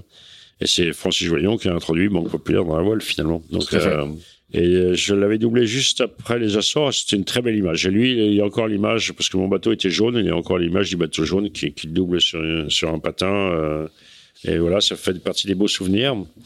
Et puis effectivement, bah, c'est l'année où Florence est arrivée. Elle est arrivée euh, un peu moins de 24 heures avant moi. Elle est arrivée le dimanche soir. Et moi, je suis arrivé dans... Je, suis arrivé dans la nuit du lundi au vendredi. Moi. Donc, euh, je suis arrivé le lundi, mais c'était assez euphorique et tout. Donc, c'est comme si j'étais arrivé dans la nuit du lundi au vendredi. Mais c'était une très belle route du Rhum, cette route du Rhum 90, parce que la victoire de Florence, c'était absolument génial. C'était, euh, moi, j'ai hormis le fait que c'était euh, quelqu'un que j'aimais beaucoup, la victoire d'une femme, mais que, ça démontrait aussi que la voile, c'est le côté magique avec euh, les femmes et les hommes qui peuvent courir sur le même support, sur le, en même temps, euh, il y a que la voile et l'équitation, quoi. Mm-hmm. À part que les, les, je crois que les chevaux sont encore plus des bêtes à chagrin que les bateaux. Parce que les bateaux, pour les mettre en chantier et tout ça, alors que les chevaux, c'est, ça peut se casser une patte et tout, et puis c'est plus compliqué à réparer qu'un mât.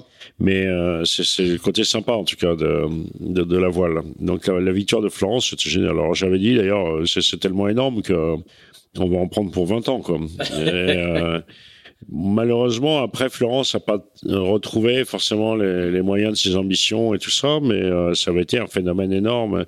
Et ça avait Florence, je pense, comme euh, comme Eric Tabarly en 64, a largement contribué à faire rentrer la voile dans, dans le dans le cœur des Français. Dans Français. Et c'était avec tous les tous les grands médias, tout le et même les médias étrangers, parce que le phénomène était tellement énorme qu'il y a des, journaux comme Der Spiegel en Allemagne qui sortaient. Euh, mais comment se fait-il qu'en France on parle tellement d'un truc comme ça? Donc du coup, ils en parlaient aussi. Toi, il va falloir t'attendre presque 15 ans pour refaire euh, une route du Rhum. Ouais. Euh, sur un autre support. Voilà. Alors on va on va attaquer un chapitre de, ta carrière euh, qui est assez important au final, hein, euh, qui est celui de, la classe 40. Mais bah oui, Donc là, on fait un petit fast forward, on fait plus un flashback, on fait un petit fast forward. On se retrouve un peu après le, justement la, la, la fin des aventures euh, de Marécha et de, et de Deltador. Et on arrive à la fin des années 2000 autour de, la classe 40, parce que tu vas naviguer sur Custopol. Alors, bah, alors, t'es un peu. Euh, c'est le tout début de la classe 40 qui a été créée en les deux, 2006, donc, euh, un truc comme ça, non? Entre les deux, moi, c'est tellement dur de trouver des sponsors et tout ça que j'y renonce un peu. L'envie de naviguer est toujours là, l'envie de courir est toujours là, mais euh, mais j'arrive, je, je, je, vois pas comment m'y prendre, quoi. Je, je vois pas, je vois pas comment faire le moindre truc. Je vois même pas comment faire Figaro. Je vois pas. il faut, faut un peu d'argent.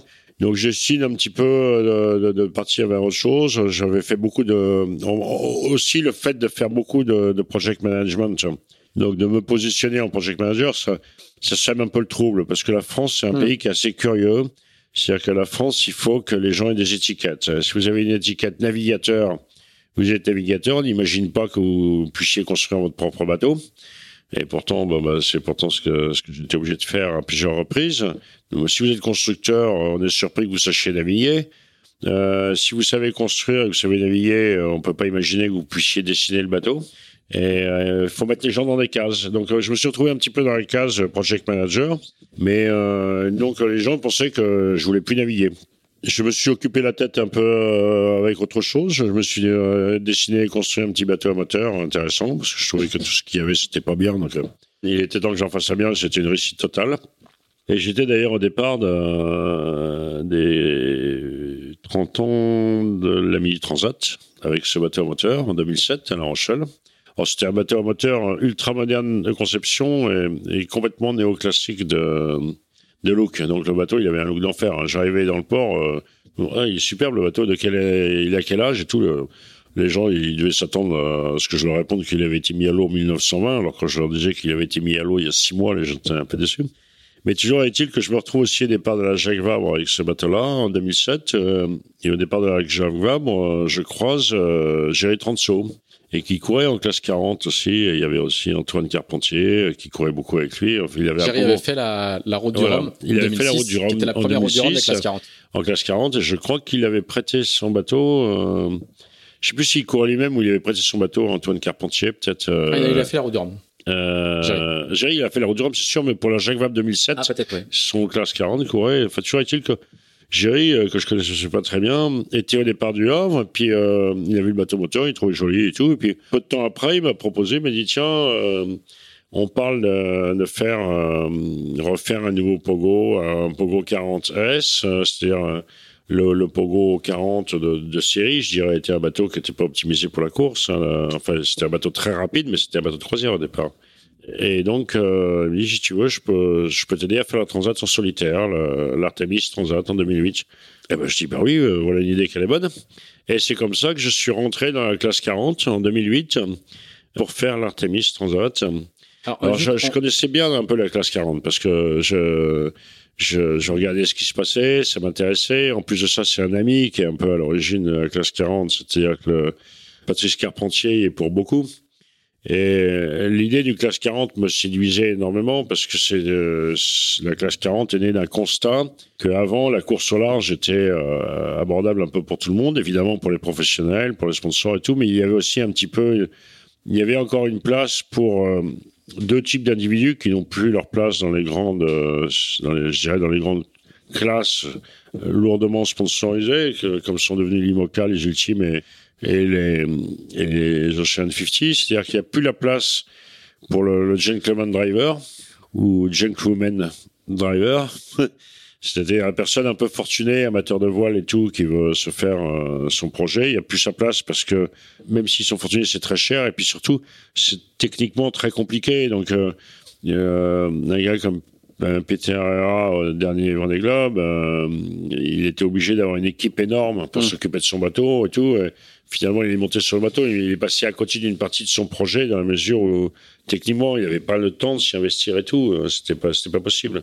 Et puis, autre catégorie qui était complètement écartée aussi des, projets-là, ben, c'est un peu les, les gens qui construisent leurs bateaux dans un, garage et tout, et qui, sont encore capables de construire un bateau eux-mêmes, de faire un projet abordable et puis de pouvoir faire des grandes courses.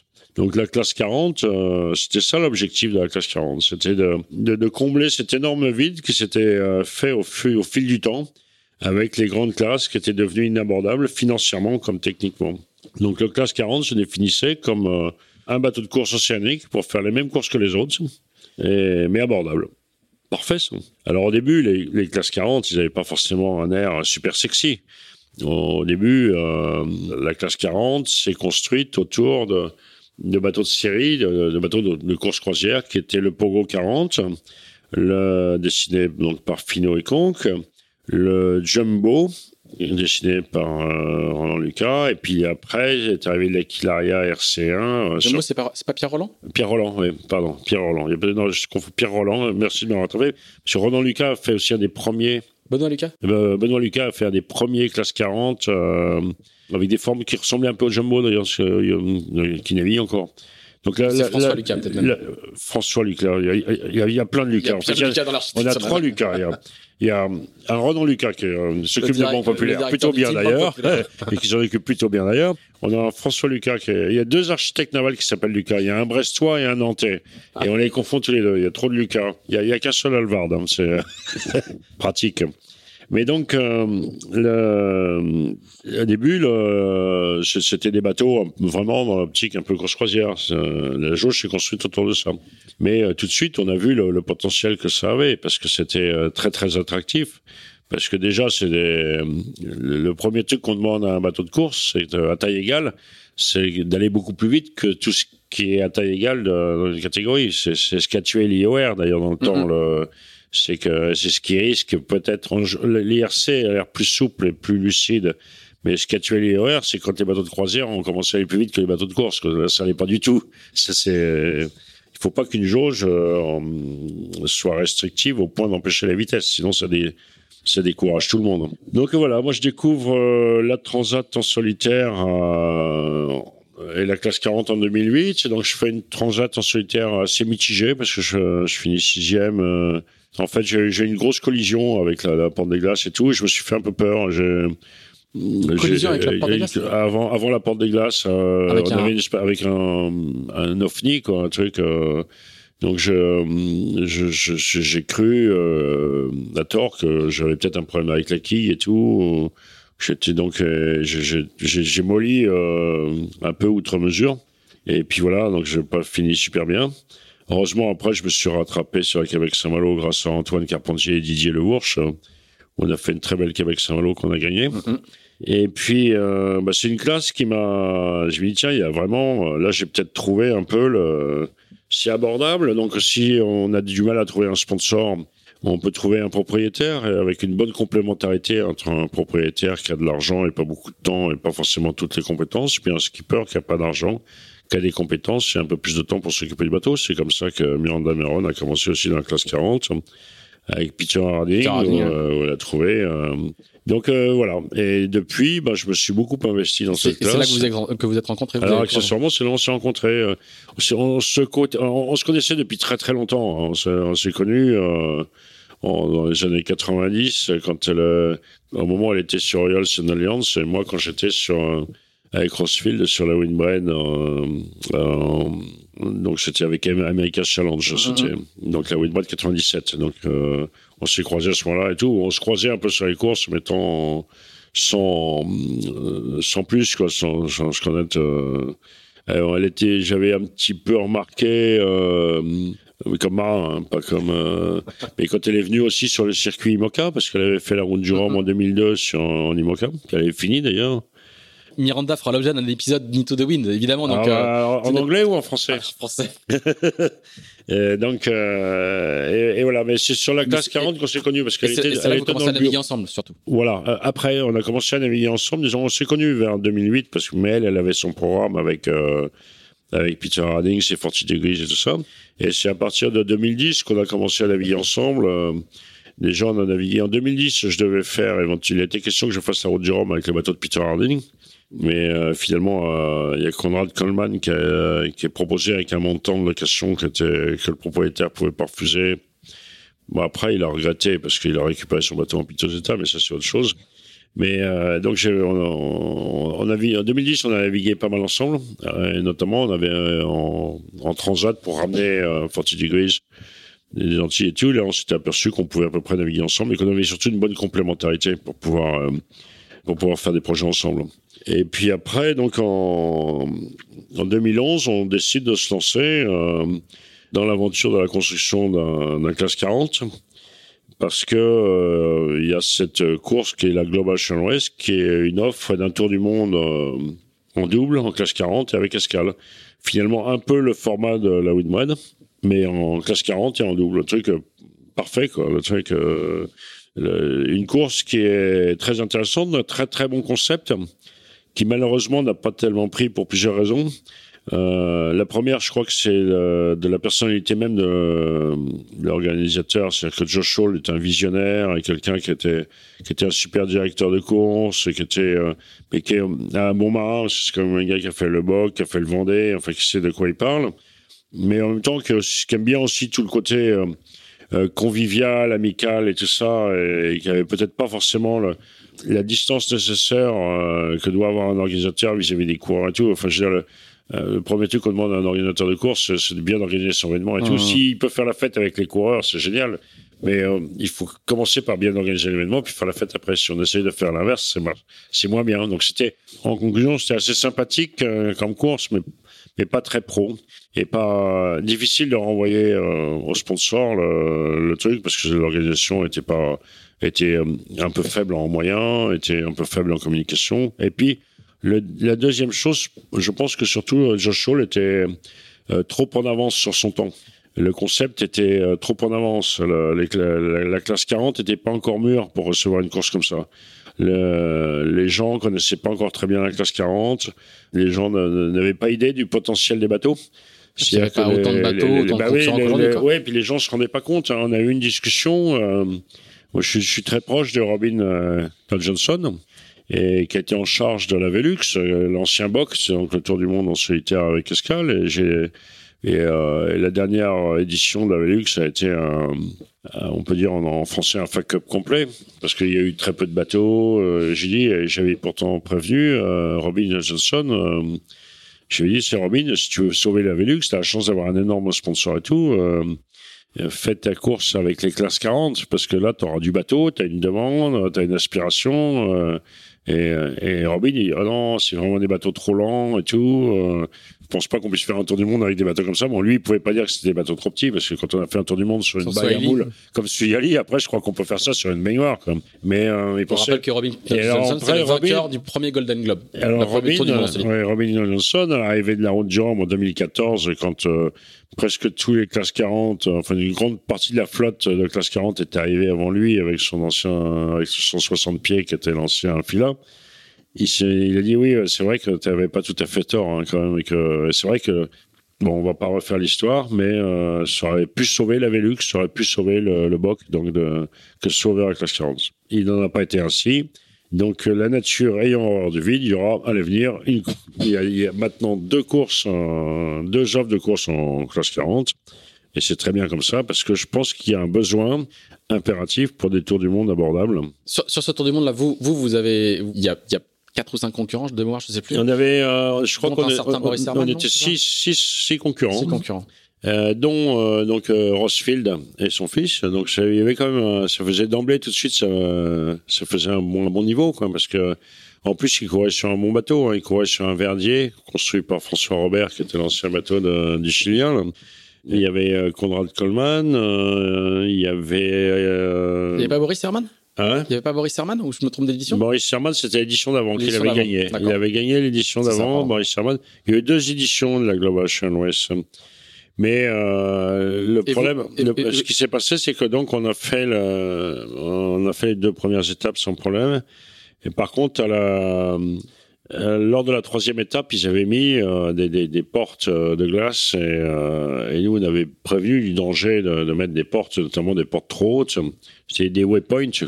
Et le problème, c'est qu'ils étaient tellement nord qu'on risquait de se choper des, des, dépressions tropicales, en fait, en termes clairs, des, cyclones, et, et auprès. Donc, euh, c'est exactement ce qui s'est passé.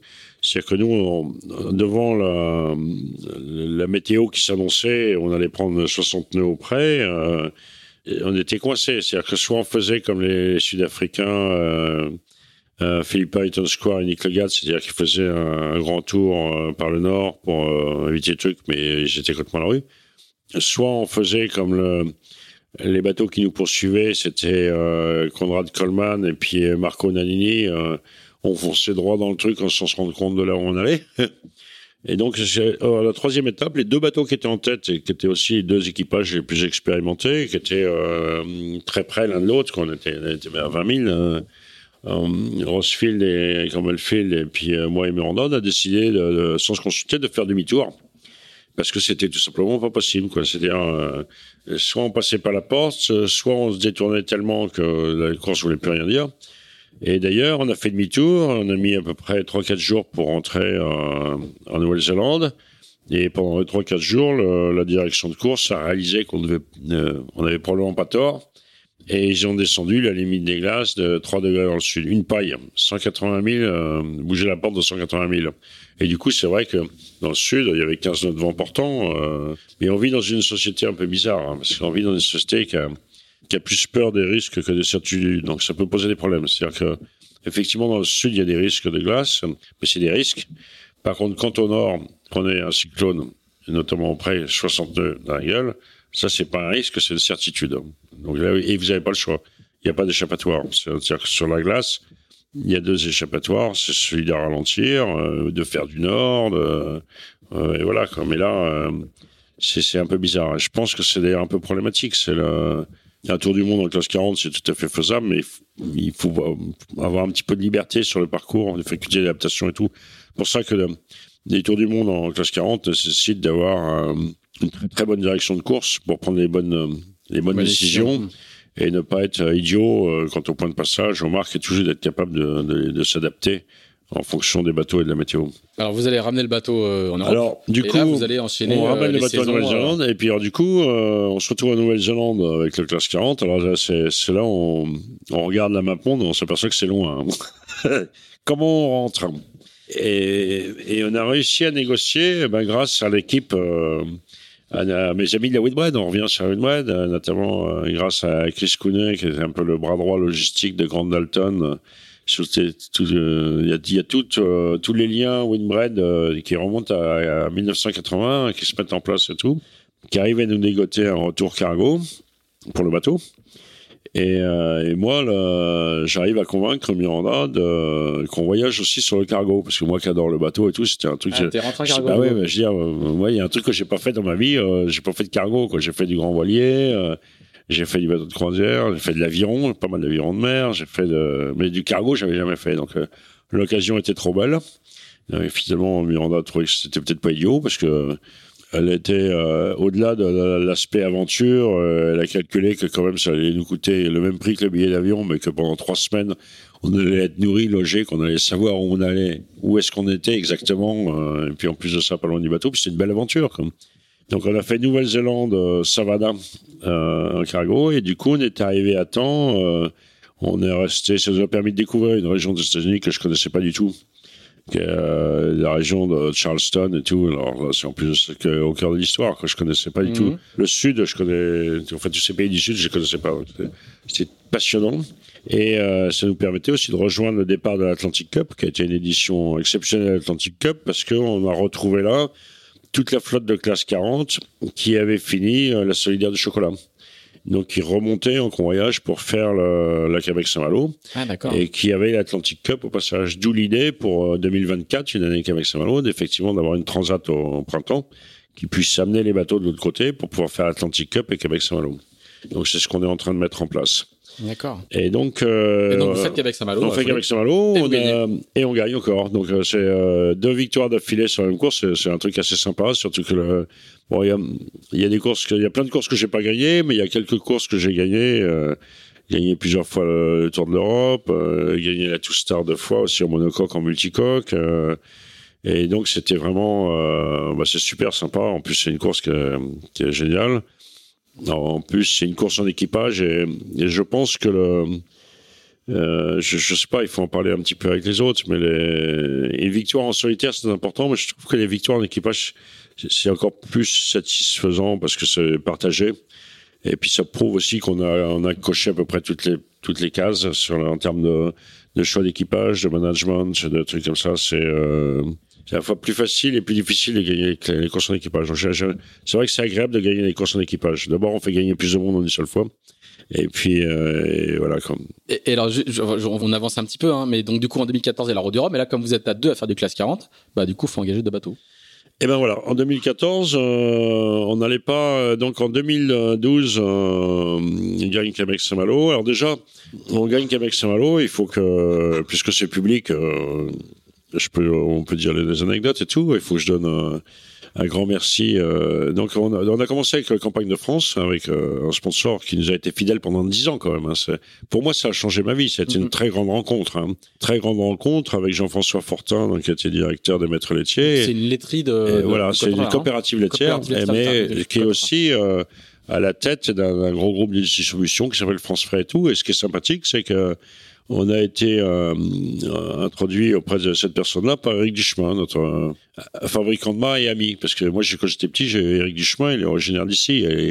Il est de Saint-Val-la-Hougue. Et quand j'étais petit, on avait eu Eric Duchemin comme moniteur de voile à Cherbourg. Euh, et Eric Duchemin avec l'équipe de France de voile qui venait faire l'équipe de FD qui venait sur la semaine de voile du Cotentin et tout. Enfin, c'était un, idole de jeunesse, Eric Duchemin. En dehors d'être un régatier exceptionnel et et bien un fabricant de moi extraordinaire et un gars aussi qui a une vie extraordinaire avec euh, en collectionnant des fiancées toutes plus extraordinaires les unes que les autres.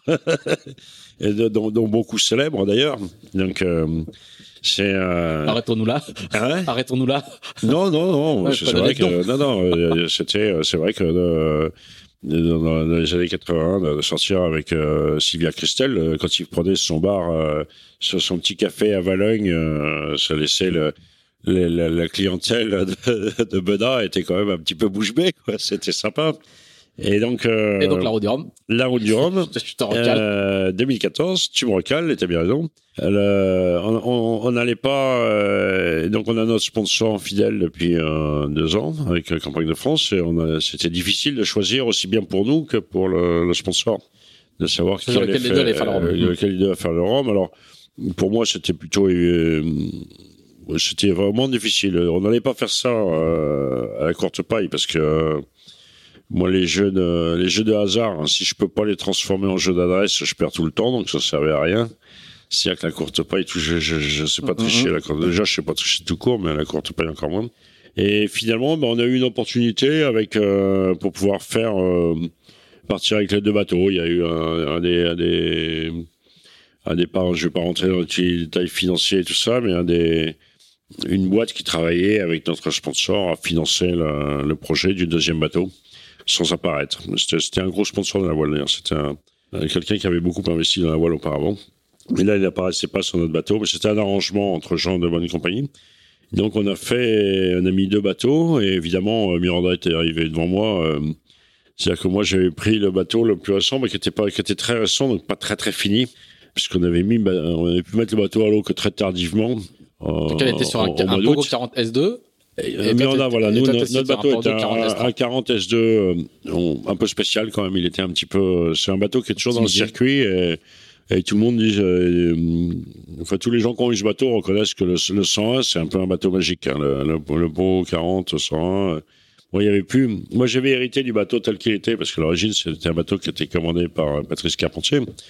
Donc il y avait plein de trucs qui étaient déjà en place et tout, mais j'avais fait beaucoup de modifications sur le bateau euh, en termes de centrage, de dessin de quilles. De... Donc pour, pour, un, pour un, S2, c'était vraiment le, vraiment le meilleur. C'était un bateau qui était sublime. On se demande comment est-ce qu'on n'a pas été meilleur que ça avec nous. C'est tellement le bateau bah, elle, fait elle fait quand même sixième, euh, Miranda. Ah ouais, Miranda, 40, exactement. Euh, de mémoire, 42 concurrents. Exactement. Non, non, mais, euh, mais euh, superbe bateau. Euh, bateau génial. C'est un bateau d'ailleurs qu'on, à mon avis, qui est pas sorti du circuit de, de sitôt. Hein. Il court sous le nom de Mila aujourd'hui. Ouais, c'est avec des Japonais en plus de ça, l'histoire fondamentale. En fait, on l'a vendu euh, qu'avec des gens qu'on aime bien. Il y a eu euh, Pietro et Massimo qui nous ont racheté le bateau, qu'on l'ont très bien fait marcher. Après, on a eu Charles-Louis Muroyo, qui était euh, pareil, son père, c'est tout, tout, tout l'équipage de Mariette et tout ça. Enfin, c'est sont aussi des amis. Et puis là, maintenant, ils l'ont acheté par Anne Moget. Enfin, c'est Anne Moget s'en occupe et c'est des Japonais qui l'ont acheté. Ce qui permet à Miranda de retrouver petit à petit euh, son japonais. Et donc, euh, moi, le, cette route du Rhum, eh ben, franchement, pas, pas terrible, hein, parce que je, en fait, la route du Rhum, j'ai pas, c'est pour ça qu'il faut absolument que je la refasse, parce que 1990, expérience très heureuse. 1994, très mauvaise expérience, parce que c'est là où je perds la. Euh, si j'avais perdu le kaki, mais c'est tout le bateau, moi, que j'ai perdu dans ce coup-là. Et où je m'en suis jamais remis. Après, gros blanc, et puis euh, pas de route du Rhum jusqu'à 2014. Et 2014, je pars sur un bateau qui était pas, euh, bah, qui avait pas assez navigué, tout simplement. Donc, j'ai eu plein d'ennuis euh, techniques. J'étais très content d'arriver avec des expériences un peu, un peu, un peu spéciales. première nuit, alors que j'étais pas trop trop mal Intérieur à gauche, j'ai tout mon système de barre qui se démantibule. Donc je pars en vrac, euh, je reste euh, bateau euh, du coup vire tout seul, se retrouve avec le ballast, le matos et tout. le temps de remettre un peu d'ordre, de remantibuler un peu le système de barre. Enfin, il se passe pas mal de temps. Mais bon, ça repart. Je fais une grande descente du golfe de Gascogne au reaching. Et puis après, d'entamer la, la traversée atlantique, euh, je vais essayer de voir si le moteur démarre euh, pour assurer quand même un petit peu une source énergétique. le moteur, euh, il démarre pas. Tu vois. Donc du coup, j'ouvre je regarde un petit peu, puis finalement au bout d'un moment, je découvre, oh horreur, je n'ai que de la mayonnaise à la place de l'huile. Parce que quand j'avais, quand le bateau s'était couché, j'étais resté très longtemps couché. L'échappement était resté ouvert, il y a plein d'eau qui était rentrée par l'échappement, et tout ça, ça s'est mélangé. Donc du coup, j'ai été m'abriter un peu, euh, aller vers des eaux plus calmes, un peu plus vers l'est, un peu plus vers le Portugal. Bon, c'était pas sur la route évidemment, mais euh, le temps d'essayer de, réparer un peu ça. J'avais deux trois autres bricoles à faire.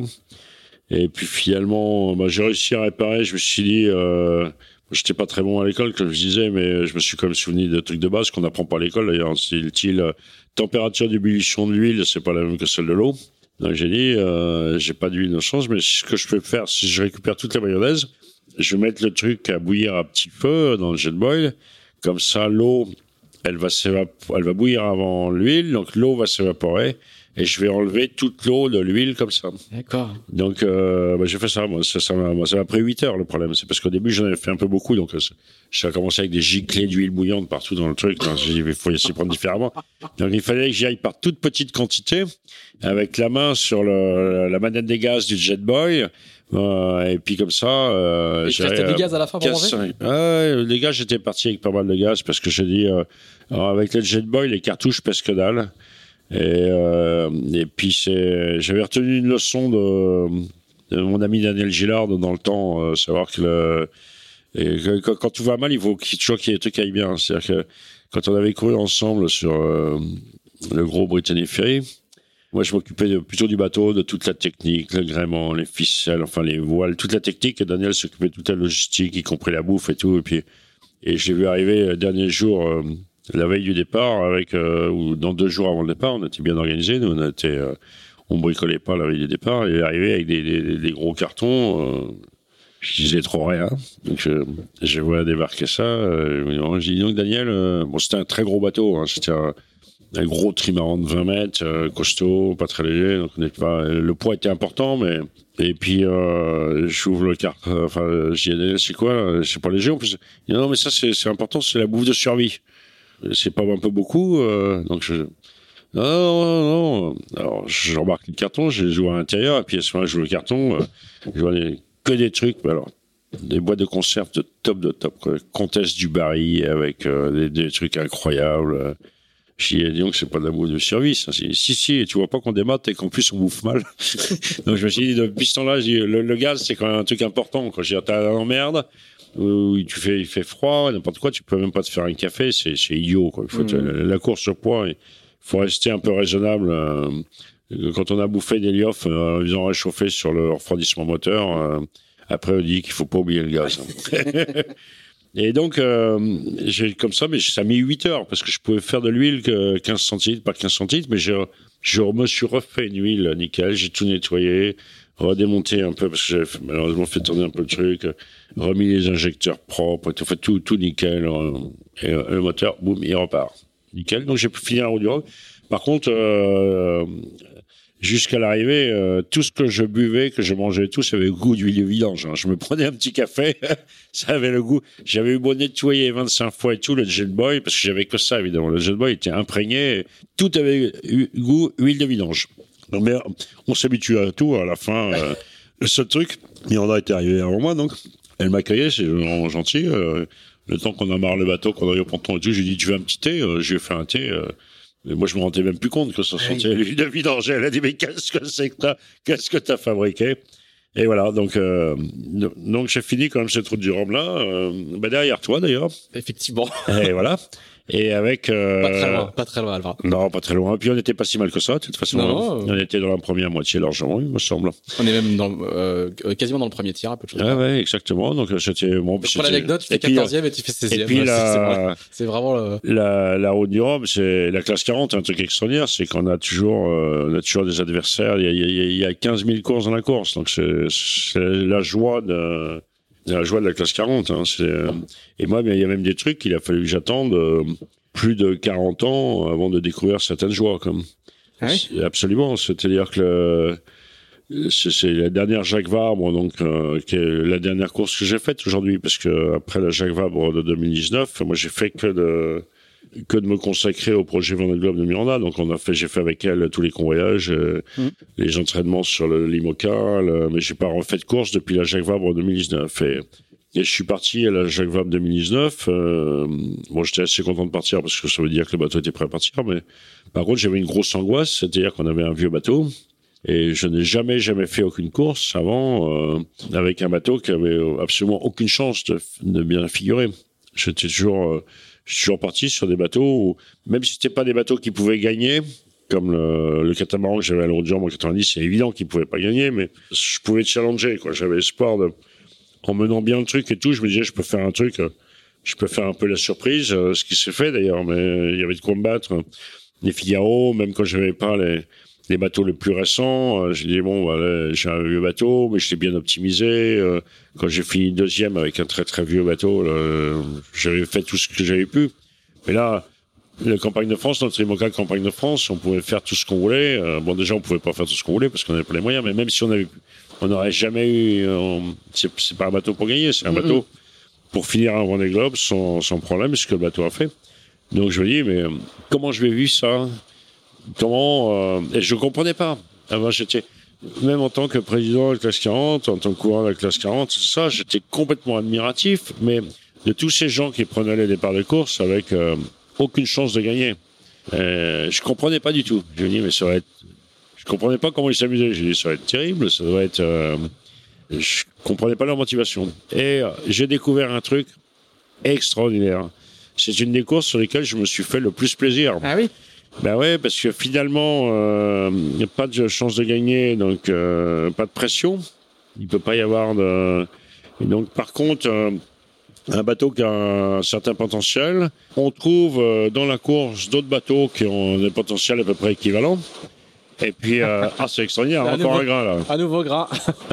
tu vois entendre un nouveau grain. Mais oui, mais c'est dès qu'on parle de la route du Rhum ou du poteau noir. Il y a les grains des Alizés. Il y a les grains des Alizés et du poteau noir qui passent dedans. Là. Euh, euh, là, on est vraiment dans le poteau noir. C'est le dérèglement climatique, le poteau noir remonte dans le Cotentin. Dans le donc, donc je disais, ouais, ben, j'ai découvert, tu t'aperçois que dans les courses, tu trouves toujours des bateaux à ton niveau et tout, et que et tu peux t'amuser autant derrière que devant, tu vois. Le, et c'est c'est le côté fabuleux de la voile, quoi. C'est euh, et, là. Et donc, t'as découvert ça euh, après 40 ans de carrière, quoi. Et j'ai vraiment mis du temps, si tu veux, euh, à, comprendre ça. Et je comprends très bien qu'il y a des gens qui ont beaucoup de plaisir à courir, même s'ils peuvent pas gagner, quoi. Il n'y a pas que. C'est un peu une connerie, quand seule la victoire est jolie. Ben non, c'est pas vrai. Hein, parce que d'abord, il y en a qu'une. Alors, quand c'est quand c'est 42, c'est tu vois, quand t'es 55, comme ça va être, euh, ou même le Vendée Globe, tu vois, quand je vois tous ceux qui promettent la victoire, il y en aura qu'un qui gagnera, donc, il vaut mieux essayer de vendre autre chose. Enfin, il y en a qui devraient essayer dès le départ de vendre autre chose s'ils avaient de sous lucidité. Parce que c'est. Euh... Juste avant, de, on, va revenir sur l'IMOCA rapidement, mais le, le, tu vas faire du classe 40 jusqu'en 2018. Et vous allez faire construire un bateau? En 2018, euh, en fait, on a décidé, après la route du Rhum de 2014, euh, on a décidé que euh, on s'attendait pas du tout à ce que ça continue avec le sponsor. Et euh, ils nous ont dit qu'ils étaient prêts à continuer si on continuait sur un programme raisonnable, c'est-à-dire sur un programme classe 40. Et donc là, je me suis dit que bah, j'allais peut-être pouvoir faire ce que j'avais jamais fait de ma vie, c'est-à-dire il y avait la chance de, de, partir de zéro pour euh, construire et construire un bateau et faire construire un bateau surtout. Parce que pour, pour l'IMOCA, je l'avais un petit peu fait en 93, mais j'étais pas parti de zéro, quoi. C'est-à-dire que j'avais, euh, j'étais parti d'un moule qui était existant, bon, qui était certainement la meilleure coque de l'époque, hein, d'ailleurs. Mm.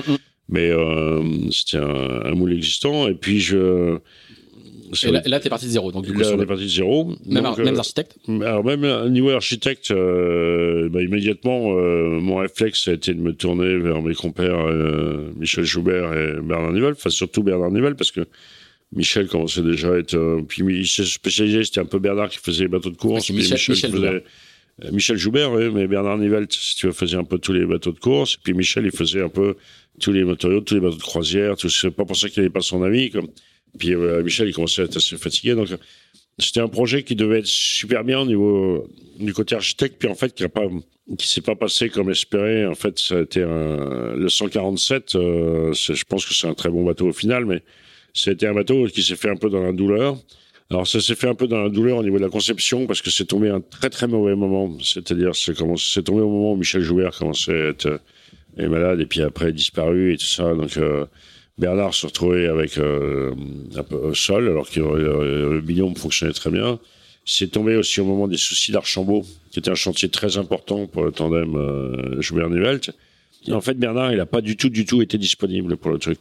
C'est-à-dire que on a bossé un petit peu ensemble au niveau des formes de coque, mais euh, il a pu sortir quelque chose, il a pu analyser un truc, mais on n'a pas pu les finaliser ensemble. Enfin, on n'a pas pu faire des allers-retours ensemble, on n'a pas pu.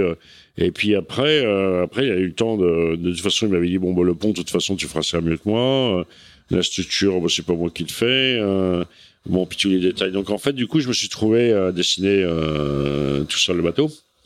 Ce qui en soi m'a été vachement bien, ça Mais sauf que du chantier où j'étais client au départ, je suis passé pour Simon en fonction avec une chantier à m'occuper un peu du BE pour que le bateau sorte du BE, euh, je suis passé un petit peu à regarder ce qui se passait dans l'atelier. De l'atelier, euh, je suis passé à chef d'équipe et puis c'est terminé comme d'habitude. Je me suis euh, retrouvé en stratifieur. Donc c'était pas le deal de c'était pas ça. Quoi. Les deals, c'était d'imaginer un peu comme font les grands skippers dans les grandes équipes et tout. Ils font le bon côté sympa du, du bateau. Ils participent à la conception, mais c'est pas eux qui sont obligés de se taper les plans de détail ou de tout faire. Ils décident du chantier, mais c'est pas eux qui gèrent le bureau d'études du chantier. Ils décident de, après le truc se construit et c'est pas eux qui sont obligés de descendre dans le chantier pour montrer aux gars comment donc c'était un accouchement difficile 547 malgré tout je pense qu'on a sorti un très bon bateau surtout un bateau que Miranda a, beaucoup aimé on a elle a fait la route du Rhum avec donc elle a fait 12e je crois la route du Rhum mm. Bon, un peu moins bien que qu'espéré, mais en même temps, c'était une route du Rhum vraiment compliquée, hein, cette route du Rhum 2018. Moi, je courais sur notre vieux 101, mais qui était euh, bateau m'était prêté. Donc j'étais vraiment, euh, j'avais vraiment pas envie d'aller dans le dur avec. Il fallait que moi je me voyais pas. Euh, Alors que vous êtes allé dans le dur. Hein. Euh, il y a, ouais, ouais, départ, beaucoup de bateaux qui ont fait escale. Euh. Ben voilà, c'est ça. Donc moi je me suis pris le premier front et puis après j'ai dit bon, on va quand même pas tenter le diable. C'est un peu n'importe quoi. Le... Enfin je veux dire si en plus de ça, le bateau, il n'était pas très bien euh, préparé en termes de voile. Notamment, nous, on avait une petite trinquette qui était, enfin, il est bien la manière souple. L'italien, quand il s'était agi de, remplacer la trinquette, il avait un petit peu radiné, donc il avait pris un truc qui était manipulable en carton total. Enfin, c'était ingérable, quoi. Et il fallait passer, par exemple, la trinquette au tourmentin, c'était la guerre. Donc, elle n'était pas encore sur hook. Et puis, je, genre, surtout, euh, j'avais pas le droit de casser, quoi. J'avais pas le droit de, j'avais mis un petit peu d'argent déjà dans le bateau à titre perso, comme racheter une voile et tout ça, mais euh, après, euh, je pouvais pas me dire, on pouvait dire tiens ton bateau il est dématé à tel endroit et tout, donc mm. euh, donc du coup j'ai j'ai fait escale à, à où j'ai retrouvé euh, Emmanuel Hamez, Christian Guyader avec son catamaran, Bertrand de Broc, ça, puis après on a essayé d'y retourner, mais j'ai vu que ça le, ça le faisait pas. Et puis après, ça rimait à rien de passer, euh, je sais pas combien de temps à essayer de traverser. C'était beaucoup plus malin que ce soit Charles-Louis qui, qui traverse. Et, voilà. Comme. Donc, euh, bah, Route du Rhum 2018, mitigé. Donc, c'est pour ça que sûr qu'il est temps d'en faire une, parce que le bilan n'est pas très bon côté Route du Rhum. Hein. C'est pas, pour l'instant, c'est, pas la course sur laquelle j'ai eu les résultats les plus heureux. Comme. Mais c'est, par contre, une des courses où j'ai aussi des bons souvenirs, quoi, des bons moments. Dernier, dernier chapitre pour l'instant d'histoire, c'est donc le, passage en IMOCA avec Miranda où tu mets sac à terre où tu deviens chef de projet. Je sais pas quel était, quel était ton titre précis. Bah là, tu, nous as, parlé un tout petit peu au début en disant à quel point ça avait été difficile, mais là, c'était euh, le, passage et le lancement dans cette. Euh, ça a été au-delà de toute difficulté. Euh, objectivement, j'aurais pas imaginé. Enfin, j'imaginais bien que ça allait être comme ça, mais j'ai imaginé que ça allait être un peu un peu plus facile quand même. En fait, ce qui s'est passé, c'est que après le Miranda avait vraiment très très. Il y a eu plusieurs éléments qui sont mis ensemble. C'est que D'abord, normalement, ça devait s'arrêter en 2020 avec le sponsor et Campagne de France. Et puis, euh, donc 2020, après la route du Rhum 2018, on pouvait refaire une, une Jacques Vabre 2019, mais pour un sponsor et tout. Euh, puis après, bah, 2020, euh, c'est qu'est-ce qu'il y a? Parce qu'on n'a pas de course d'automne. Euh, il n'y a pas de truc en classe 40. Il y avait Québec Saint-Malo, moi, on l'avait déjà gagné. Et donc Miranda avait, elle voulait faire le, tour du monde en solitaire sans escale, mais avec le classe 40 avec le 147, euh, qui était un très bon bateau pour ça. Comme un record, quoi. Comme un record, parce qu'il y a un record qui existe, qui a été, donc j'ai dit, je vais m'attaquer à ça et tout. Non, j'ai dit, bah écoute, c'est un peu dommage, parce que euh, tu vas éventuellement faire un truc superbe, mais euh, le, le, sponsor, il n'a pas du tout les moyens de communication pour valoriser ça. Nous, on les a pas non plus. Euh, donc tu vas faire un truc qui va être très bien, euh, mais ça va être bien que pour toi. Toi, t'en tireras rien parce que personne ne saura que tu l'auras fait. Le sponsor, euh, il sort pas l'exploiter. Si tu veux faire un tour du monde solitaire, sans escale, il y en a qu'un, quoi. C'est le Vendée Globe. Et j'ai dit, écoute, euh, c'est une course que tu as failli faire. Euh, je sais plus quel Vendée Globe elle a failli faire. Je crois que c'est le 2004 ou un truc comme ça. Enfin, elle avait, elle avait l'accord du sponsor de Pindar et tout ça. Elle devait le faire sur le, le bateau Pindar qui a racheté. Mais entre temps, bah, il y avait Moose Sanderson qui était remis dedans, et puis ils avaient décidé de reconstruire le gros bateau. Enfin bref, le, sponsor lui a fait un petit peu, un, il a un peu squeezé sur le truc et a pas tenu sa promesse. Donc elle a, pas pu faire le Vendée Globe, donc elle a gardé. Elle avait mis un peu une croix dessus comme moi parce que euh, après mon échec de, de, pouvoir le faire en 96, euh, bah, j'ai jamais pu retrouver les moyens de le faire. Quoi. Donc euh, c'est un truc sur lequel on avait mis totalement une croix. J'ai dit à Miranda, écoute, ça c'est peut-être un peu le on, peut essayer, quoi. C'est pas gagné, mais on peut essayer. C'est maintenant ou jamais, en tout cas. Si, faut pas qu'on ait de frustration dans la vie. Tu vois, faut pas qu'on arrive en disant oh, merde, euh, on n'a pas fait le Vendée Globe et tout. Moi, je sais, je sais ce que c'est. Je, je l'ai vécu, donc euh, de ne pas pouvoir aller, euh, de pas avoir pu faire cette course-là. Et je pense que objectivement maintenant, je le ferai plus. Quoi, ça sera dans une autre vie. Hein. C'est mais puis de toute façon aussi, le Vendée Globe dont j'ai rêvé, c'est peut-être pas non plus le Vendée Globe d'aujourd'hui. Hmm. C'est voilà. Donc euh, Miranda, si tu vas faire un tour du monde solitaire sans escale, euh, c'est le Vendée Globe. Donc on s'est lancé dans le projet juste après la route du, du 2018. Donc en janvier, février, on a cherché un bateau. Euh, il y avait plus beaucoup de bateaux sur le marché. vous avez eu le feu vert du, du sponsor tout de suite? Ouais, il faisait ce qu'on voulait du moment qu'il dépensait pas un centime de plus. Alors donc, il nous a toujours fait, on a toujours marché dans une confiance absolue avec le sponsor. Mais euh, simplement, on avait un budget limité, qui était un budget classe 40. Il dit, euh, on mettra pas un centime de plus. Donc, si vous estimez que vous pouvez y arriver, euh, allez-y. Euh, éventuellement, si vous cherchez d'autres partenaires qui sont compatibles avec notre nom et qui sont pas, vous nous en parlez et puis peut-être que voilà. Mais nous, on met pas un centime de plus. Donc, tu peux nous dire le budget ou? Ah oui, oui, tout à fait. On avait un très très beau budget de classe 40 on avait 300 000 à la fin, parce qu'au début, on a commencé avec un demi-budget, mais à partir de 2013, on a eu 300 000 euros par an. Donc, ce qui était pour moi, c'est un très beau budget de classe 40 qui permet de payer, euh, d'amortir le bateau, de fonctionner parfaitement bien en, euh, sur les courses, de faire toutes les voiles qu'on veut et tout, qui permet pas de, de, de payer deux personnes dessus, ça c'est sûr, qui permet de payer un tout petit peu une seule personne. Donc euh, en classe 40, on était très, on était très content avec ce budget-là. Et moi, le plan était de me payer euh, éventuellement, comme on était armateur du bateau, d'arriver à me payer à la fin avec la vente du bateau. Malheureusement. Donc avec 300 000 euros, vous, vous, vous avez. Avec, avec 300 000 euros, on, faisait le, le classe 40 sans problème, et on a décidé. on était très à l'aise, donc on a décidé de se mettre dans la merde en faisant le Vendée Globe, mais euh, bon, sans regret, parce que c'est fait, et, euh, parce que tout, est, tout est bien qui finit bien, mais euh, c'est une prise de risque énorme. C'est-à-dire que Aujourd'hui, le bateau n'est pas encore vendu, mais euh, si on s'était retrouvé avec le bateau dématé en Nouvelle-Zélande, j'ose même pas imaginer les conséquences. On a été euh, donc parce qu'on est parti dans les conditions du Vendée Globe, on était un des seuls bateaux à pas être assuré. Et c'est une des raisons qui explique que Miranda a fait un, Vendée Globe, un beau Vendée Globe parce qu'elle a fini, mais elle était par rapport à ses capacités, je pense qu'elle était un petit peu en demi-teinte parce que elle est partie avec la pression énorme de qu'il fallait absolument arriver quoi qu'il arrive, euh, que pas le droit de, de s'arrêter quelque part avec le bateau cassé euh, parce qu'elle savait qu'on s'en sortait pas. Donc je pense que c'était pas psychologiquement, c'était pas les conditions mmh. idéales. Euh, en préparation mentale, c'était pas terrible comme par rapport au skipper qui est pas armateur, qui est pas propriétaire du bateau et tout. Euh, c'est euh, euh, l'histoire est différente. Donc elle a, elle a, navigué beaucoup trop conservativement. Euh. curieusement, là où elle s'est un peu lâchée, c'est en, c'est dans le sud. Quoi. C'est-à-dire qu'elle a fait un Indien et un Pacifique qui était vraiment plutôt pas mal, bien dans le rythme et tout. Mais je pense que sur l'Atlantique, sur la, descente comme la remontée, elle aurait pu faire un peu, un peu mieux. Comme. Mais Toi, comment t'as vécu le fait d'être euh, chef de projet qui reste à terre non, Je sais pas si chef de projet d'ailleurs, mais en tout cas. non, euh, mais au début, j'ai pas trop trop mal vécu le truc parce qu'il y a un côté aventure, il y a un côté entrepreneur qui est fantastique euh, avec avec les avec les bons côtés. C'est-à-dire qu'on récupère un bateau. alors d'abord, il y a tout l'aspect recherche de bateau et tout qui est assez intéressant parce que ça permet de, bah, de voir plusieurs bateaux, de se faire une idée, de rencontrer des gens aussi.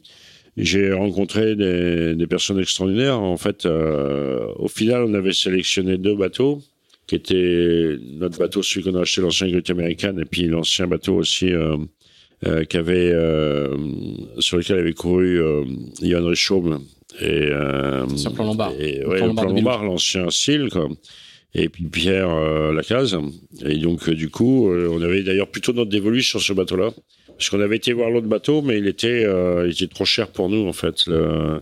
Parce que c'était un, bateau qui était un cran au-dessus en termes de construction, d'état général. Sur le Lombard, le bateau était, était vraiment bien, mais il y, avait, beaucoup plus de boulot quand même à faire pour la, pour l'alléger. Pour c'est un bateau qui avait été beaucoup alourdi. pas toutes les modifications K, j'étais pas persuadé qu'elles allaient dans le bon sens. Et par contre, ça m'a permis de rencontrer Pierre Lacasse, est quelqu'un d'extrêmement sympathique et tout, avec qui je me suis tout de suite entendu. Euh, on a fait une offre qui était raisonnable, qu'il a accepté. On était parti pour acheter ce bateau-là. Et entre-temps, euh, contre toute attente, euh, les Anglais euh, ont accepté euh, la proposition qu'on leur avait fait aussi, alors qu'on pensait qu'elle passerait jamais. Mais ils l'ont accepté parce que le, le bateau appartenait à l'équipe d'Alex Thompson où un des actionnaires de l'équipe d'Alex Thompson, euh, Sir Keith Mills, était assez motivé pour que il y ait un skipper euh, britannique en plus, euh, qui plus est féminin. Donc on a été un petit peu sponsorisé par le vendeur au départ pour acheter le bateau. D'accord. Ce qui fait qu'on a, a, acheté le bateau dans des prix qui, qui étaient abordables pour nous. Mais le problème, c'est que quand j'ai fait la compte, j'avais aucune idée comment j'allais pouvoir financer le reste. Donc en, en trois semaines, il a fallu que je remonte une structure, je remonté une boîte pour chercher des actionnaires des investisseurs. Et euh, en fait, j'avais le choix entre soit faire appel aux banques ou soit euh, chercher des investisseurs. Alors, évidemment, en leur proposant de les rémunérer, en fait, fallait que l'opération soit intéressante pour eux. Donc, ça, c'était un côté passionnant à monter. Et puis humainement aussi riche, parce que ben, les gens qui sont venus comme investisseurs, ben, c'est bien entendu et tout ça. Et, et depuis, ben, ça y est, malgré le fait qu'on n'ait pas revendu le bateau, euh, les investisseurs sont remboursés avec une, une plus-value euh, plus qu'honorable par les temps qui courent, je dirais largement, euh, même très très honorable, ils sont très contents. On pourrait les revoir pour faire d'autres conneries éventuellement.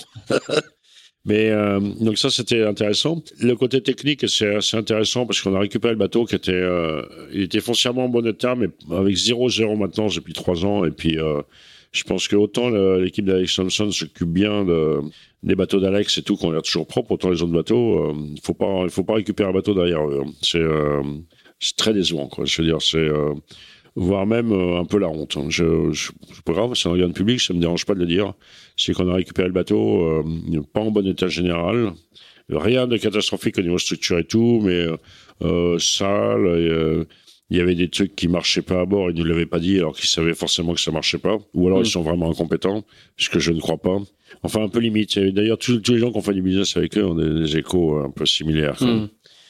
Donc, euh, on a. Alors, après, peut-être que quand on rachète les bateaux d'Alex, euh, c'est bien, c'est différent, mais. Euh, et puis, euh, le problème, c'est qu'après, ben, assez vite, on s'est aperçu qu'on n'avait pas assez d'argent pour pouvoir euh, embaucher un team complet et tout. Donc, on pouvait prendre des gens ponctuellement à la mission. On a un petit peu de Jeff Kemener qui est venu sur quelques journées, mais très peu, quoi. Je veux dire, c'est, euh, sur, au total, sur les deux ans, il, il, est venu, je sais même pas s'il est venu 50 jours. Quoi. Mmh. Donc, un petit peu un gars pour la strat. on s'est beaucoup appuyé euh, sur la structure du chantier V1D2, mais bon, c'est pas gratuit. Hein. même s'il faisait des efforts, c'est quand même une structure qui est très chère parce que parce que l'outil est très bien. Donc euh, c'est clair que quand on n'a pas de chantier à soi, il n'y a, a, pas de juste milieu. Quand les 60 pieds, euh, soit on est obligé de trouver une bonne structure, mais il y en a très peu. Je crois que V1D2 c'est une des seules parce que c'est il y a tout tout, tout ce qu'il faut comme équipement, c'est entre hangar, fosse, grue pour bosser en autonomie tout seul. Il y a quelques compétences au chantier pour tout ce qui est peinture, office et tout. Et sinon, il laisse les gens bosser dessus. C'est pour ça que Louis Duc a, a refait son bateau chez VRD2. Comme. Il n'y aura pas eu forcément beaucoup de structures, ça aurait été possible. Donc on... et, pendant la course alors? Alors pendant la course, ça s'est pas du tout passé comme prévu. en fait, moi je suis arrivé au départ du Vendée Globe totalement crevé, mais j'ai dit euh, je, donne absolument tout ce que j'ai pour que ce projet-là marche. été tout ce qu'on dit, tout ce que j'ai, c'est même au-delà. Euh, non seulement sur le plan financier, mais sur le plan physique, sur le plan euh, boulot. Enfin, on a bossé, on s'est pas arrêté une seule journée, quand c'était non-stop, non-stop. Et puis, tout le monde sait ce que c'est qu'un IMOCA, quoi. Dès que, ça allait même jusque dès que le bateau était à l'eau, euh, bah, il fallait que je plonge hein, pour le caréner toutes les semaines. et voilà, quand on, on, était autonome à tous les niveaux. on pouvait pas se payer, sauf au moment du départ des courses, mais sinon on pouvait pas se payer un plongeur pour pouvoir nettoyer le bateau. Donc, je passe par tout ça, tous les tous les boulots, tout le matelotage, la mécanique, l'électronique, tout. Enfin, on a tout fait, tout fait. Et moi, je me disais, super, le 8 novembre soir, je vais être en vacances. Eh bien, tu croyais vraiment? Eh bien, que nenni. Euh, J'avais la naïveté de, de, de, vouloir y croire parce que sinon, j'aurais pas tenu. Euh, je pense que j'aurais pas tenu au départ si je si je m'étais pas dit euh, que ça allait être un peu une délivrance le jour de départ. Et puis en fait, eh ben non, ça s'est pas du tout passé comme ça pour plein de raisons. C'est que la première raison, c'est que moi, je suis pas du tout spectateur. Alors ça semblait un peu bizarre de dire ça, mais c'est vrai que quand il y a des courses, quand ça m'intéresse, je regarde un petit peu, mais de très loin. Quoi. Je suis pas du tout du genre euh, à regarder toutes les positions ou à regarder les météos ou à étudier les météos. normalement, voilà, moi j'aime bien être acteur, mais je suis pas spectateur dans l'âme je pense qu'il y a, hum, heureusement, il y a, plein de gens qui, qui, adorent ça, qui sont dedans, même des coureurs. Hein. Je sais qu'il y a des coureurs, euh, les courses qu'ils font pas, ils sont derrière leur écran, ils regardent tout ce qui se passe, ils analysent, et ils, vivent un peu la, moi, vivre une course par procuration, c'est pas mon truc, je veux dire, ça doit pas être, euh, euh, c'est pas plus mon truc que de, que de, regarder un film de cul et de faire l'amour. Je j'aime bien être acteur, quoi, voilà. Donc, quand je suis, quand je suis pas en course, j'ai euh, j'ai du mal. Et là, bah, malgré moi, j'ai été obligé de me mettre dedans. C'est-à-dire qu'il faut bien imaginer que je n'ai pas loupé un, un seul pointage, quoi. même celui de la nuit, je n'ai pas loupé un seul pointage, pas un seul de tout le Vendée Globe, parce que parce que je voulais savoir ce qui se passait, euh, je voulais nous content dire que je l'ai pas bien vécu, parce que d'abord parce qu'on comprend pas tout. Euh, au départ, je voulais faire bon, déjà pour savoir où était le bateau, voir s'il n'y avait pas des problèmes de sécurité, même si j'avais complètement confiance dans la direction de course bah, je voulais quand même voir. Quoi. Et puis je connaissais bien le bateau aussi, donc euh, c'était la façon dont marchait le bateau pouvait me laisser entendre un peu ce qui pouvait se passer. Et puis euh, donc ça j'ai pas bien vécu parce que on a beau savoir que la météo sur l'eau c'est pas comme celle qu'on voit sur son petit écran que on comprend pas tout. Donc il y a un côté un peu frustrant. Euh, pourquoi un tel il fait ça euh, Pourquoi l'autre il fait ça Donc c'est euh, on comprend pas on comprend pas toujours ce qui se passe sur l'eau. C'est-à-dire que plus on suit, moins on comprend. Parce que plus on se pose des questions, comme il n'y a pas de, il a pas de routage évidemment sur la Vendée Globe, hein, donc euh, non seulement on peut rien dire, mais on peut, on n'a pas de, moi j'avais pas le retour non plus du bateau, quoi. J'avais pas de, il y en a qui ont peut-être des moyens de communication qui permettent de savoir quel vent ils ont à bord, etc., mmh. Nous on n'avait pas ça, on n'était pas dans, il n'était pas question qu'on ait ça d'ailleurs. Donc ça, du coup, j'ai mal vécu. J'ai très mal vécu aussi le fait d'avoir la double casquette. Euh, c'est impossible d'être à la fois euh, conjoint et puis responsable technique du projet. Le téléphone sonne, on sait, je ne sais jamais pourquoi il téléphone. Euh, pourquoi le téléphone euh, Est-ce que c'est Miranda qui veut me dire bonjour ou est-ce que c'est skipper qui me demande euh, de résoudre un problème infernal parce qu'il y a un, truc qui est cassé ou qu'il y a un truc qui va pas ou que... En plus, comme le bateau, bah, on n'avait pas d'équipe.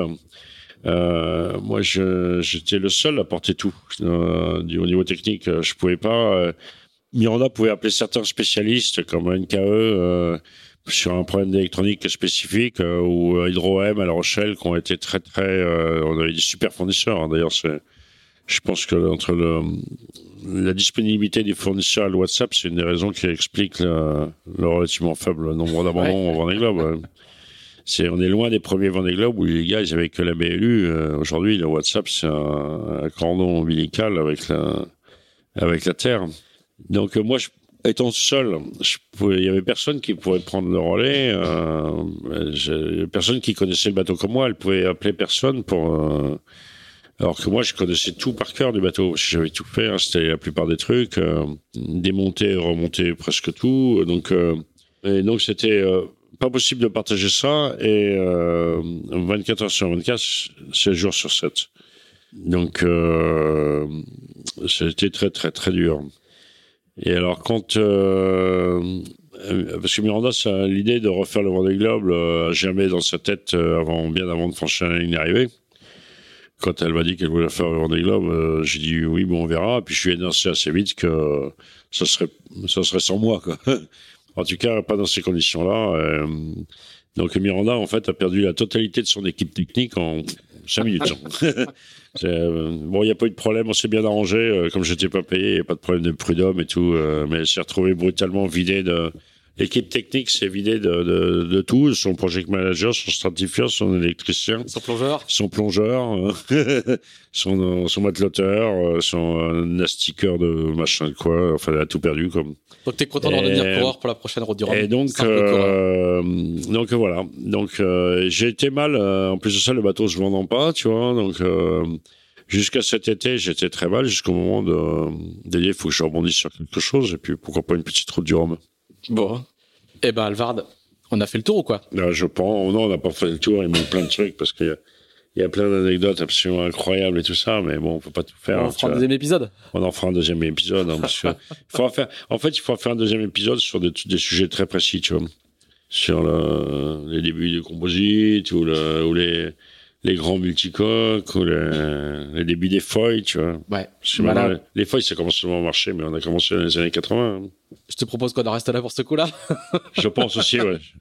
tu veux faire Miranda ou? Non, non, non, non. On fera, on fera, euh, on va, on va, on va dire aux, gens qui nous écoutent. Euh, on pensait un moment enchaîner euh, Miranda juste après, mais là, on a été tellement long que. J'étais chiant. Il y, a plus, il y a plus de piles. J'étais chiant, non Mais non, on, verra, on verra les réactions. Je ne pense pas. Bon, on verra. Alvar, merci beaucoup. Si vous nous avez suivis jusque-là, merci à vous également. N'hésitez pas, j'ai un petit texte que je dis à la fin à chaque fois, tu sais. Ah très bien. N'hésitez pas à nous dire si vous avez apprécié ou pas, à nous faire des remarques. Je remercie encore, notamment à tous les gens qui nous écrivent pour nous dire euh, dans quelles conditions euh, ils écoutent euh, les différents épisodes Into the Wind.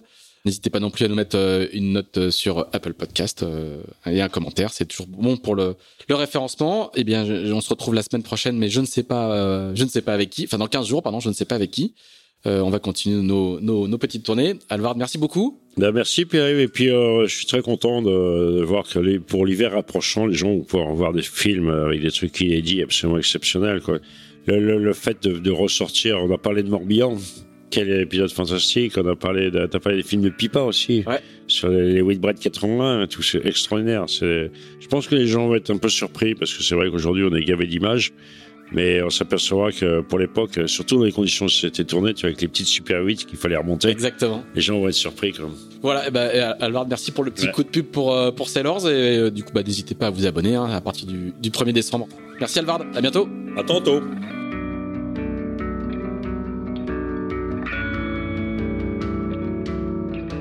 Merci d'avoir écouté ce nouvel épisode d'Into the Wind produit par Tip Shaft. Si vous l'avez apprécié, n'hésitez pas à le partager, n'hésitez pas non plus à nous dire ce que vous en pensez, en bien ou en mal.